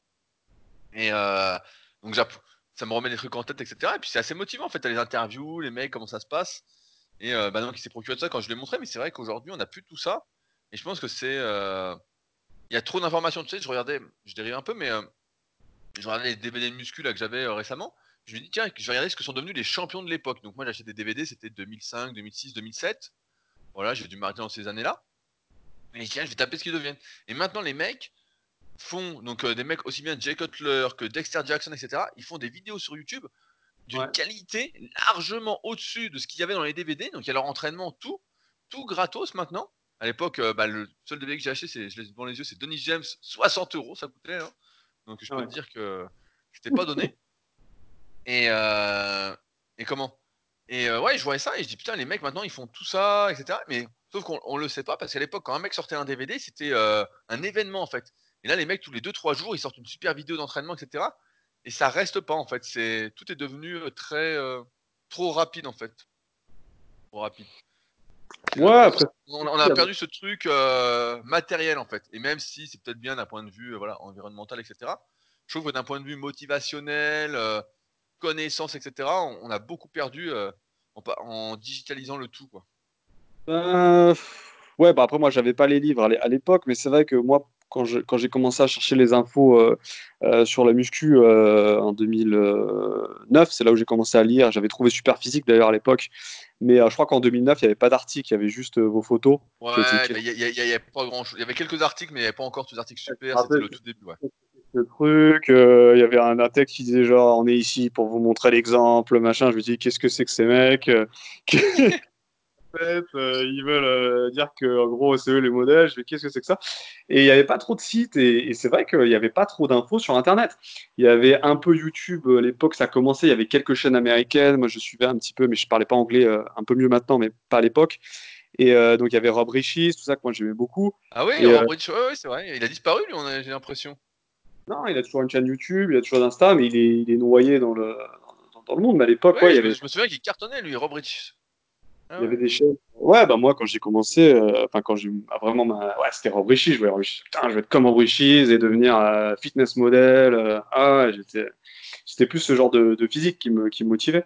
Et maintenant, voilà, je trouve ça cool. Moi, à l'époque, ouais, il y avait, y avait vraiment rien sur YouTube. Il y avait pas de chaîne française, peu de trucs américains. Et c'est vrai que c'est cool, quoi. Les mecs, maintenant, ils veulent des infos sur la muscu. Bah, il y, y, a beaucoup plus de sites, bah, même super physique, quoi. Maintenant, il y a vraiment beaucoup de sites, beaucoup d'articles. Les vidéos, il y a plein de trucs sur tout ce que tu veux savoir. C'est c'est cool, il y avait vraiment du, contenu à regarder, quoi. Moi, j'avais rien, tu vois, même quand il, quand il, y a, sur YouTube, on mettait un, reportage de tellement vrai sur la muscu, tu vois, je le regardais, parce qu'il y avait tellement rien sur la muscu que je regardais euh, Alexandre Nata, là, j'étais content, tu vois. ah oui, euh, mais, moi, moi, je trouvais ça mieux. Alors, on va dire que je suis vieux, mais je trouvais ça mieux, justement, qu'il n'y ait pas tant d'infos que ça, parce qu'aujourd'hui, il y a tellement d'infos, tu te perds, en fait, tu, tu sais plus, en fait, euh, ce qu'il y a, ce qui est bien, ce qui est pas bien. Avant, quand un mec faisait un DVD, tu disais, ah, Là, le mec, il a mis le paquet, quoi. Maintenant, tu as une vidéo tous les trois jours, donc ça a moins de valeur, en fait. Tu sais, ça l'effet un peu de rareté. Là, il n'y a plus rien de rare, en fait. Tout est devenu. Euh, ouais, mais après, voilà. Après, moi, je parle, c'était quand même pas si longtemps, mais déjà en 2009-2010, sur Internet, il y avait des conneries. Hein. Je me rappelle avoir perdu du temps sur des sites euh, qui m'ont donné des conseils euh, tout bidons, et c'était déjà le cas à, l'époque, voilà, il y, a, il, y a, 10 ans, quoi. Oui, oui, non, mais bien, bien sûr, mais moi aussi, dans les guides pratiques du bodybuilding, il y a des trucs que racontait Jean Texier avec lesquels, avec le recul, je suis pas du tout d'accord. Mais ça avait le mérite, en tout cas, euh, d'être concret, quoi. Alors que. Et c'était écrit par un mec qui s'entraînait depuis longtemps, qui était vraiment passionné. Et je trouvais ça cool, quoi. Et là, aujourd'hui, je trouve que ça manque. Euh, il y, a toujours des livres aussi qui sortent, quoi. Hein, sur, euh, ah, voilà, il y, en a, il y en a plus beaucoup. Tu vois bien. il y en a beaucoup. Il y a beaucoup de livres qui sortent, c'est pas des livres de muscu, quoi. Oui, voilà, c'est ça. Dire, il y a plus de livres qu'avant, mais c'est vrai que tous ne pas vraiment les qualifier comme des livres de muscu. Ça, je suis, je suis d'accord. Là, c'est vrai que récemment, ce qui est sorti un livre de muscu, à part le tien et celui de la méthode de la vie 3, c'est pas vraiment le, livre de, vrai livre de muscu qui est sorti récemment. De, D'ailleurs, j'y pense, si quelqu'un veut mettre le 200e commentaire sur Amazon sur mon livre, ce sera avec plaisir, puisqu'on est à 199, et comme vous le savez, je préfère les chiffres ronds. Donc, c'est le guide de la musculation au naturel. Et on est à 199 commentaires depuis quelques jours. Donc le 200e commentaire serait le bienvenu.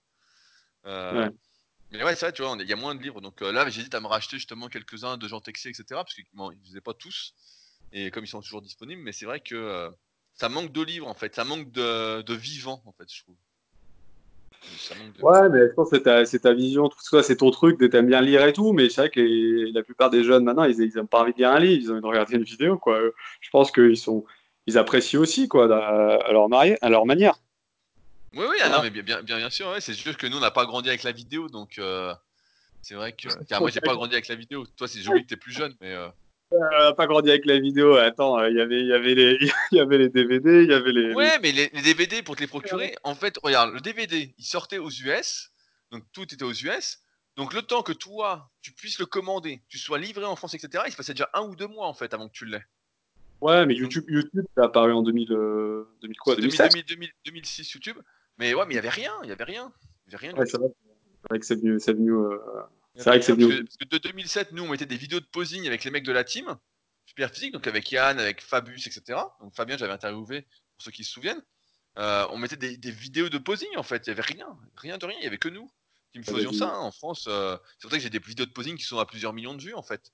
Il y avait ouais, ça c'est vrai que je me rappelle, moi, fouiller sur euh, YouTube, aller chercher tout le contenu muscu en 2010, 2009, 2010. Et c'est vrai qu'il y avait très peu de vidéos. Tu avais vite fait le tour des vidéos. Moi, je cherchais beaucoup les vidéos euh, évolution. Les mecs qui, progressaient, là, ils montraient leurs deux ans d'évolution ou quoi.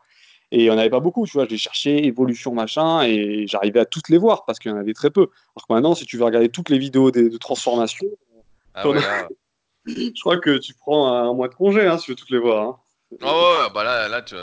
Après, t'es archi motivé, mais bon, vu que t'es resté un mois sans rien faire. Euh... t'as perdu en fait. Ouais. Euh, je veux finir sur un dernier truc parce qu'on a beaucoup parlé d'anecdotes, etc. Finir sur une dernière question quand même. Désolé, ce sera un peu long aujourd'hui. Euh, vous ne nous en voudrez pas. Euh, c'est une question de Guattard. Allez, dire Guattard. Salut à tous. Dans le chapitre prévention des blessures aux épaules, Delavier et Gundil préconisent de ne pas abuser des mouvements pour lesquels les bras se retrouvent au-dessus de la tête, tant pour pousser que pour tirer.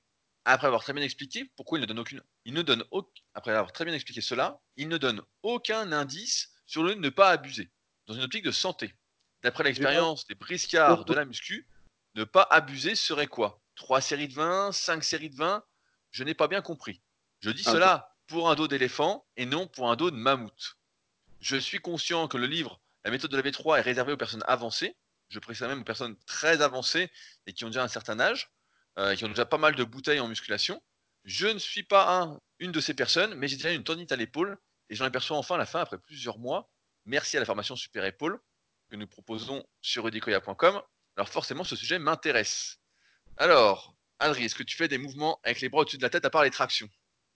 Euh, bah oui, je fais les extensions nuque euh, à la poulie, donc le bras au-dessus de la tête. Euh, je fais plus les développés épaules. je faisais, je fais plus. Ouais, j'en fais pas. Non, j'en fais pas, j'en fais pas beaucoup au final. Hein. Ouais, bah en fait, moi c'est pareil. Alors régulièrement dans les podcasts, on explique que on recommande pas de faire des développés pour les épaules, sauf si voilà vous souhaitez passer vos niveaux pour le club, voilà.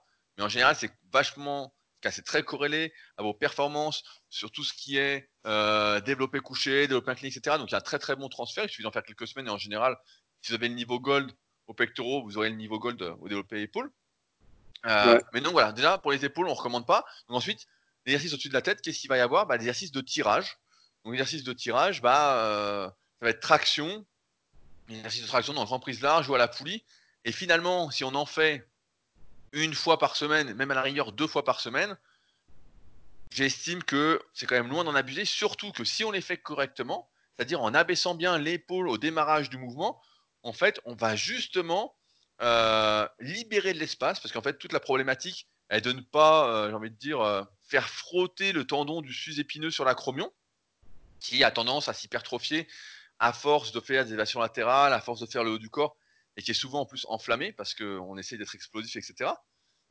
Donc euh, prudence. Et donc si on fait bien ce mouvement d'épaule, etc., on va abaisser les omoplates et on va laisser plus d'espace au sous-épineux. Et donc en théorie, il y a quand même beaucoup, beaucoup moins de risques de se faire mal aux épaules en faisant des tractions. Le vrai problème, c'est quand on hausse les épaules, en fait, quand on fait des développés, qu'on hausse les épaules. Là, c'est sûr que à terme, c'est pas très bon. Et surtout si on vieillit, etc. J'ai fait pas mal de recherches sur le sujet lorsque j'ai fait ma formation super épaule, où je donne justement, comme le dit Guattard, euh, des solutions pour ceux qui ont des douleurs au sus-épineux, etc. Euh, quand on hausse voilà, les épaules, et euh, eh ben, le sus-épineux peut vite frotter. Donc c'est pourquoi les mouvements de tirage, en général, quand ils sont bien faits, ça fait vraiment du bien. Et après, se limiter, bah, si on fait bien ce mouvement d'épaule, on va libérer de l'espace pour le sus-épineux et normalement ça doit bien aller. Donc c'est pour ça que c'est plus les développés épaules qui, avec le recul, on se rend bien compte, tous les pratiquants naturel, etc., se rendent bien compte que finalement, ça n'a pas spécialement d'intérêt dans le but de vraiment développer ses épaules. Dernière fois, je regardais Battle for the Olympia, je crois 2000, et on voyait, je crois, Levron, donc un ancien champion de bodybuilding, qui s'est développé derrière la nuque à 160 kg. Alors on se disait, ah génial, on va avoir des épaules énormes en faisant ça. Et puis, euh, après, on se rappelle que ça peut vite dégénérer. Et comme les épaules sont sollicitées à chaque fois qu'on fait des exercices pour le haut du corps, ben, euh, faut faire, faut faire gaffe. Mais après, voilà, tout ce qui est traction, il n'y a pas de souci. Les développés pour les épaules, avec le recul, je trouve qu'il n'y a pas vraiment de bénéfice à en faire. On peut en faire un petit peu, notamment du développé nuque, comme je mets voilà, dans la formation épaule. Je crois que Kylian avait recommandé ça dans une vidéo aussi. On peut en faire voilà, pour s'assouplir, etc. Ça fait du bien voilà, de manière légère, mais il faut éviter de le faire lourd, de forcer à fond. Parce que dans ce cas-là, bah, c'est sûr que ouais, à un moment, le sus-épineux va pas trop aimer. Et comme à mesure qu'on vieillit, je disais, j'avais fait des recherches, c'est qu'autour de 50 ans, même chez des personnes qui sont sédentaires, le sus-épineux a tendance à se rompre en fait, et lorsqu'il est rompu, on peut avoir du mal à élever le bras sur le côté. Vraiment. Euh, alors après, on peut y arriver grâce au deltoïde, à force de faire, mais le démarrage du mouvement est compliqué. Donc, euh, pour nous qui faisons de la muscu, qui donc traumatisons en plus nos épaules, raison de plus pour ne pas abuser de développer si on en fait, ou les faire de manière légère. Et si on fait des tirages, de bien s'appliquer sur le mouvement des épaules, notamment sur tous les mouvements de traction euh, pour libérer de l'espace et essayer de ne pas euh, écraser ce sus-épineux. En général, quand on abaisse les épaules, ça active le grand dorsal et aussi le trapèze inférieur. Et c'est ce trapèze inférieur qui va abaisser l'épaule quand il est suffisamment fort et tonique, on va dire. En fait, il garde l'épaule basse. Et quand on a l'épaule basse, tout va bien. Quand on a l'épaule haute, bah, c'est là que c'est pas bon et encore pire donc euh, à l'effort. Voilà, donc Guattard, je voulais faire un petit point là-dessus parce que c'est vrai que c'est important et c'est un peu le, envie de dire, le point faible des, notamment de la méthode de la vie 3 ou la méthode de la vie 2, etc. C'est que pour reconnaître, avoir bien connu Gundil à l'époque, donc c'est Gundil qui écrit sur tous les livres, c'est et on a fait pas mal de podcasts en plus 2009, 2010 sur Superphysique, vous pouvez les retrouver. J'étais encore très jeune et que j'avais pas beaucoup d'expérience. Lui, ses conseils s'adressent vraiment plus à des pratiquants qui sont confirmés, qui se connaissent, qui s'écoutent, etc. Et au début, on a besoin d'une ligne directrice, on a besoin de faire, etc. pour acquérir l'expérience, pour ensuite se connaître, pour ensuite savoir quoi faire, ce qui nous fait du bien, ce qui ne nous fait pas du bien, et on le sent tout de suite. Mais euh, jusqu'à quelques années d'entraînement, j'ai même envie de dire jusqu'à 5-6 ans d'entraînement au moins, ben euh, c'est hyper compliqué. Quand on répond ça dépend, c'est possible que, euh, il faut avoir le recul nécessaire derrière pour se dire peut-être que oui, peut-être que non, pour faire des tests, etc. Et au début, on n'a pas ça. Et donc ça a toujours été le point faible, et c'est pour ça qu'on avait arrêté de faire des podcasts ensemble.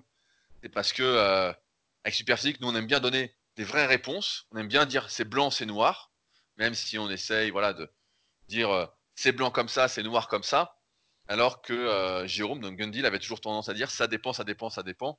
Et les internautes qui suivaient Superphysique euh, des réponses. des réponses. Donc ça nous rendait fous.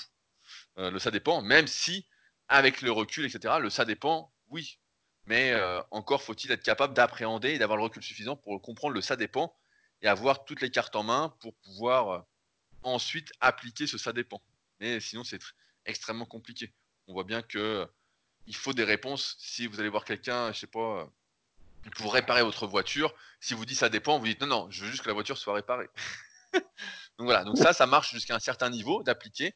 Et au-delà de ça, bah, après, il faut s'impliquer. Voilà. Et là, on peut dire ça dépend et avoir des discussions un peu plus poussées entre général, entre pratiquants qui ont pas mal d'expérience. Adri, tu veux rajouter quelque chose? Euh, Ouais, ouais, bah, je vais rebondir déjà sur, les, sur la méthode de la vie. C'est vrai que le, autant le 1, euh, c'est vraiment un livre que je peux. Je l'avais juste. Je l'avais pas acheté celui-là, mais je l'avais lu en, directement dans, le magasin. Effectivement, c'est vraiment un livre que je vais recommander euh, à des débutants. Le 2, déjà, c'est beaucoup moins le cas. Le 2, il faut déjà avoir un niveau qui est euh, confirmé, on va dire, pour pouvoir l'appliquer. Et alors, le 3, ceux qui l'ont lu, je sais pas si tu l'as lu, le, 3. Bah, j'ai, survolé, mais en fait, bah, pour connaître Jérôme, je vois où il veut en venir. Et en fait, ce que je trouve dommage, entre guillemets, c'est que, bah, je sais pas si tu suis Leadercast, etc. Mais en fait, moi, je, je vois que c'est son expérience, en fait. C'est son évolution au fil du temps en fait, de son entraînement, etc., même s'il y a des recherches scientifiques, c'est son évolution. Et donc, c'est très intéressant dans ce sens-là de voir comment on s'entraîne bah voilà, à 30, 35, 40 ans, et puis après, là, il doit avoir dans les 50 ans. Voilà, c'est l'évolution, donc de moins en moins de risques, etc. Et après, il y a des trucs dedans, je me suis dit, bah, c'est pas. Oui, c'est bizarre, en fait. Il y a des trucs, euh, des fois. Euh, mais c'est son évolution, et c'est son avis. Donc, euh, moi, je me place comme ça, en fait, pour le regarder.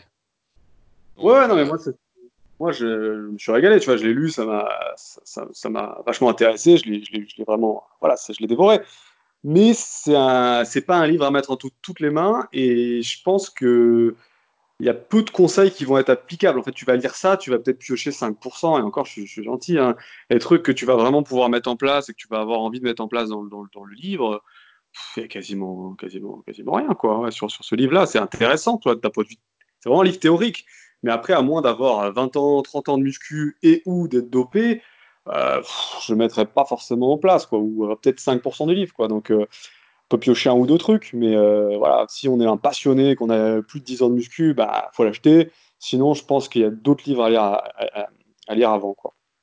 Et, bah, non, mais c'est intéressant dans le sens de l'évolution de son entraînement, vu qu'il n'en parle pas beaucoup de voir comment on évolue après 30 ans d'entraînement, qu'est-ce qu'on fait, qu'est-ce qu'on peut plus faire, etc. Euh, donc en ce sens, une expérience personnelle, c'est toujours intéressant, surtout de sur une note, mais c'est vrai que euh, derrière, ouais, il y a des trucs. Euh, bon, je vais pas faire toute la critique du livre, mais il y a des trucs. Voilà, des trucs où j'ai pas mal de réserves. voilà, il y a vraiment sur la prévention et tout, que tu dis, bon, c'est vrai, quand tu as, quand as que quelques années de muscu derrière toi et tout, tu peux faire un peu plus, voilà, notamment bah, là, pour répondre à la question, là, voilà, le, truc du syndrome d'accrochage, euh, c'est vrai, mais voilà, c'est vrai que quand tu as, as, 25 ans, euh, que tu entraînes 4 fois par semaine, euh, Je pense pas que tu vas te faire mal et que tu as un entraînement qui est à peu près bien, à peu près intelligent au niveau de la, répartition des tirages et des poussées. Tu vas pas te faire mal à l'épaule. Voilà, enfin, tu vas pas te faire un syndrome d'accrochage. Le problème du syndrome d'accrochage, c'est plus un truc des mecs qui vont faire de la musculation 7 jours sur 7, avec quasiment tous les jours des mouvements où ils vont avoir le bras au-dessus de la tête en forçant. Ouais, c'est plus ça, je pense, qu'il voulait dire. Parce que c'est un livre qui s'adresse à des mecs qui s'entraînent vraiment comme des fous, je pense. Ouais, ouais, bah. Ouais, ouais, je pense que c'est réservé vraiment à, un public euh, très très petit. Voilà. Donc, euh, bah, on va conclure parce que ça fait déjà longtemps qu'on est dessus. Euh, nous sommes à 1h40. ah oui Bah oui, oui, bah, en fait, j'ai le chrono devant moi, donc je vois. Donc, je vais conclure rapidement en vous disant euh, j'allais oublier, j'allais oublier. Euh, juste avant le podcast, on a sorti un nouveau complément super physique. Euh, on vient de sortir le super porridge d'avoine, donc un complément destiné à être utilisé pour les collations et pour les petits déjeuners. donc c'est de l'avoine qui se digère un peu plus facilement. Vous n'aurez pas tous les désagréments qu'il y a avec l'avoine que vous prenez comme ça au supermarché, donc je prenais dont j'avais parlé, où on peut vite avoir mal au bide. Là, il y a moins de fibres. donc, euh, vous allez mieux le digérer. Donc, super porridge d'avoine qui vient de sortir sur superphysique.org. Combien ça coûte? J'ai laissé la page euh, verte. Alors, ça nous coûte 14,90€ les 2 kilos. Donc, c'est pas très cher. On ne doit pas gagner grand chose, mais voilà, ça a le mérite d'exister. Donc, super porridge d'avoine pour ceux euh, qui ont du mal avec l'avoine, qui ne digèrent pas très bien et qui veulent, par exemple, le matin, prendre un petit déjeuner un peu plus rapide. Euh, comme moi par exemple, vous mangez du riz le matin et que ça met 10 euh, minutes à bouillir et 20 minutes à cuire. donc là, ce sera beaucoup plus rapide. Également, donc, on arrive à la fin. Donc, je rappelle que pour ceux qui veulent aller plus loin, je vais mettre tous les liens dans la description, notamment vers ma formation gratuite, la destination des pratiquants de musculation sans dopage, pour éviter les erreurs que j'ai vues au fil des années. Je vais mettre un lien, Adri, je mets un lien vers ton Instagram, je pense que c'est le mieux pour te contacter si jamais. Ouais, de... Bah, j'ai deux Instagram, j'ai celui du club euh, ou le mien, c'est plus simple. J'en ai, ouais, le bien, comme ça les gens pourront admirer tes posings. Donc, voilà. Euh, voilà, voilà, comme ça euh, vous pourrez voir euh, à quoi ressemble Adri. En tout cas, bah, merci de t'être prêté au jeu du podcast parce que sinon j'aurais été tout seul, vu que Fabrice m'a lâchement abandonné cette semaine, vu qu'il ne s'entraîne plus, comme vous l'avez bien compris, donc on va bien rigoler à son retour. Euh, si jamais le podcast voilà, vous a plu, n'hésitez pas à en parler autour de vous, à le partager, etc. Plus on est de fous, mieux c'est. Euh, et ceux qui veulent nous donner un petit coup de pouce sur les applications de podcast, ça se passe sur l'application podcast sur Apple. Il suffit de mettre une petite note de 5 étoiles et un commentaire encourageant. Et euh, comme ça, ça fera monter le podcast dans les classements et on sera un peu plus écouté, sachant que notre but est d'essayer de faire mieux ensemble que seul. Sur ce, eh ben nous, demain, c'est le tournoi euh, le dernier jour du tournoi super physique de squat avant et de rameur. Donc, euh, on espère que ça va bien se passer. Et puis, euh, sur ce, bah, on se retrouve la semaine prochaine. Et vous retrouverez donc Adri directement sur son compte Instagram pour ceux qui sont intéressés d'en savoir plus. Sur ce, donc, à la semaine prochaine. Salut.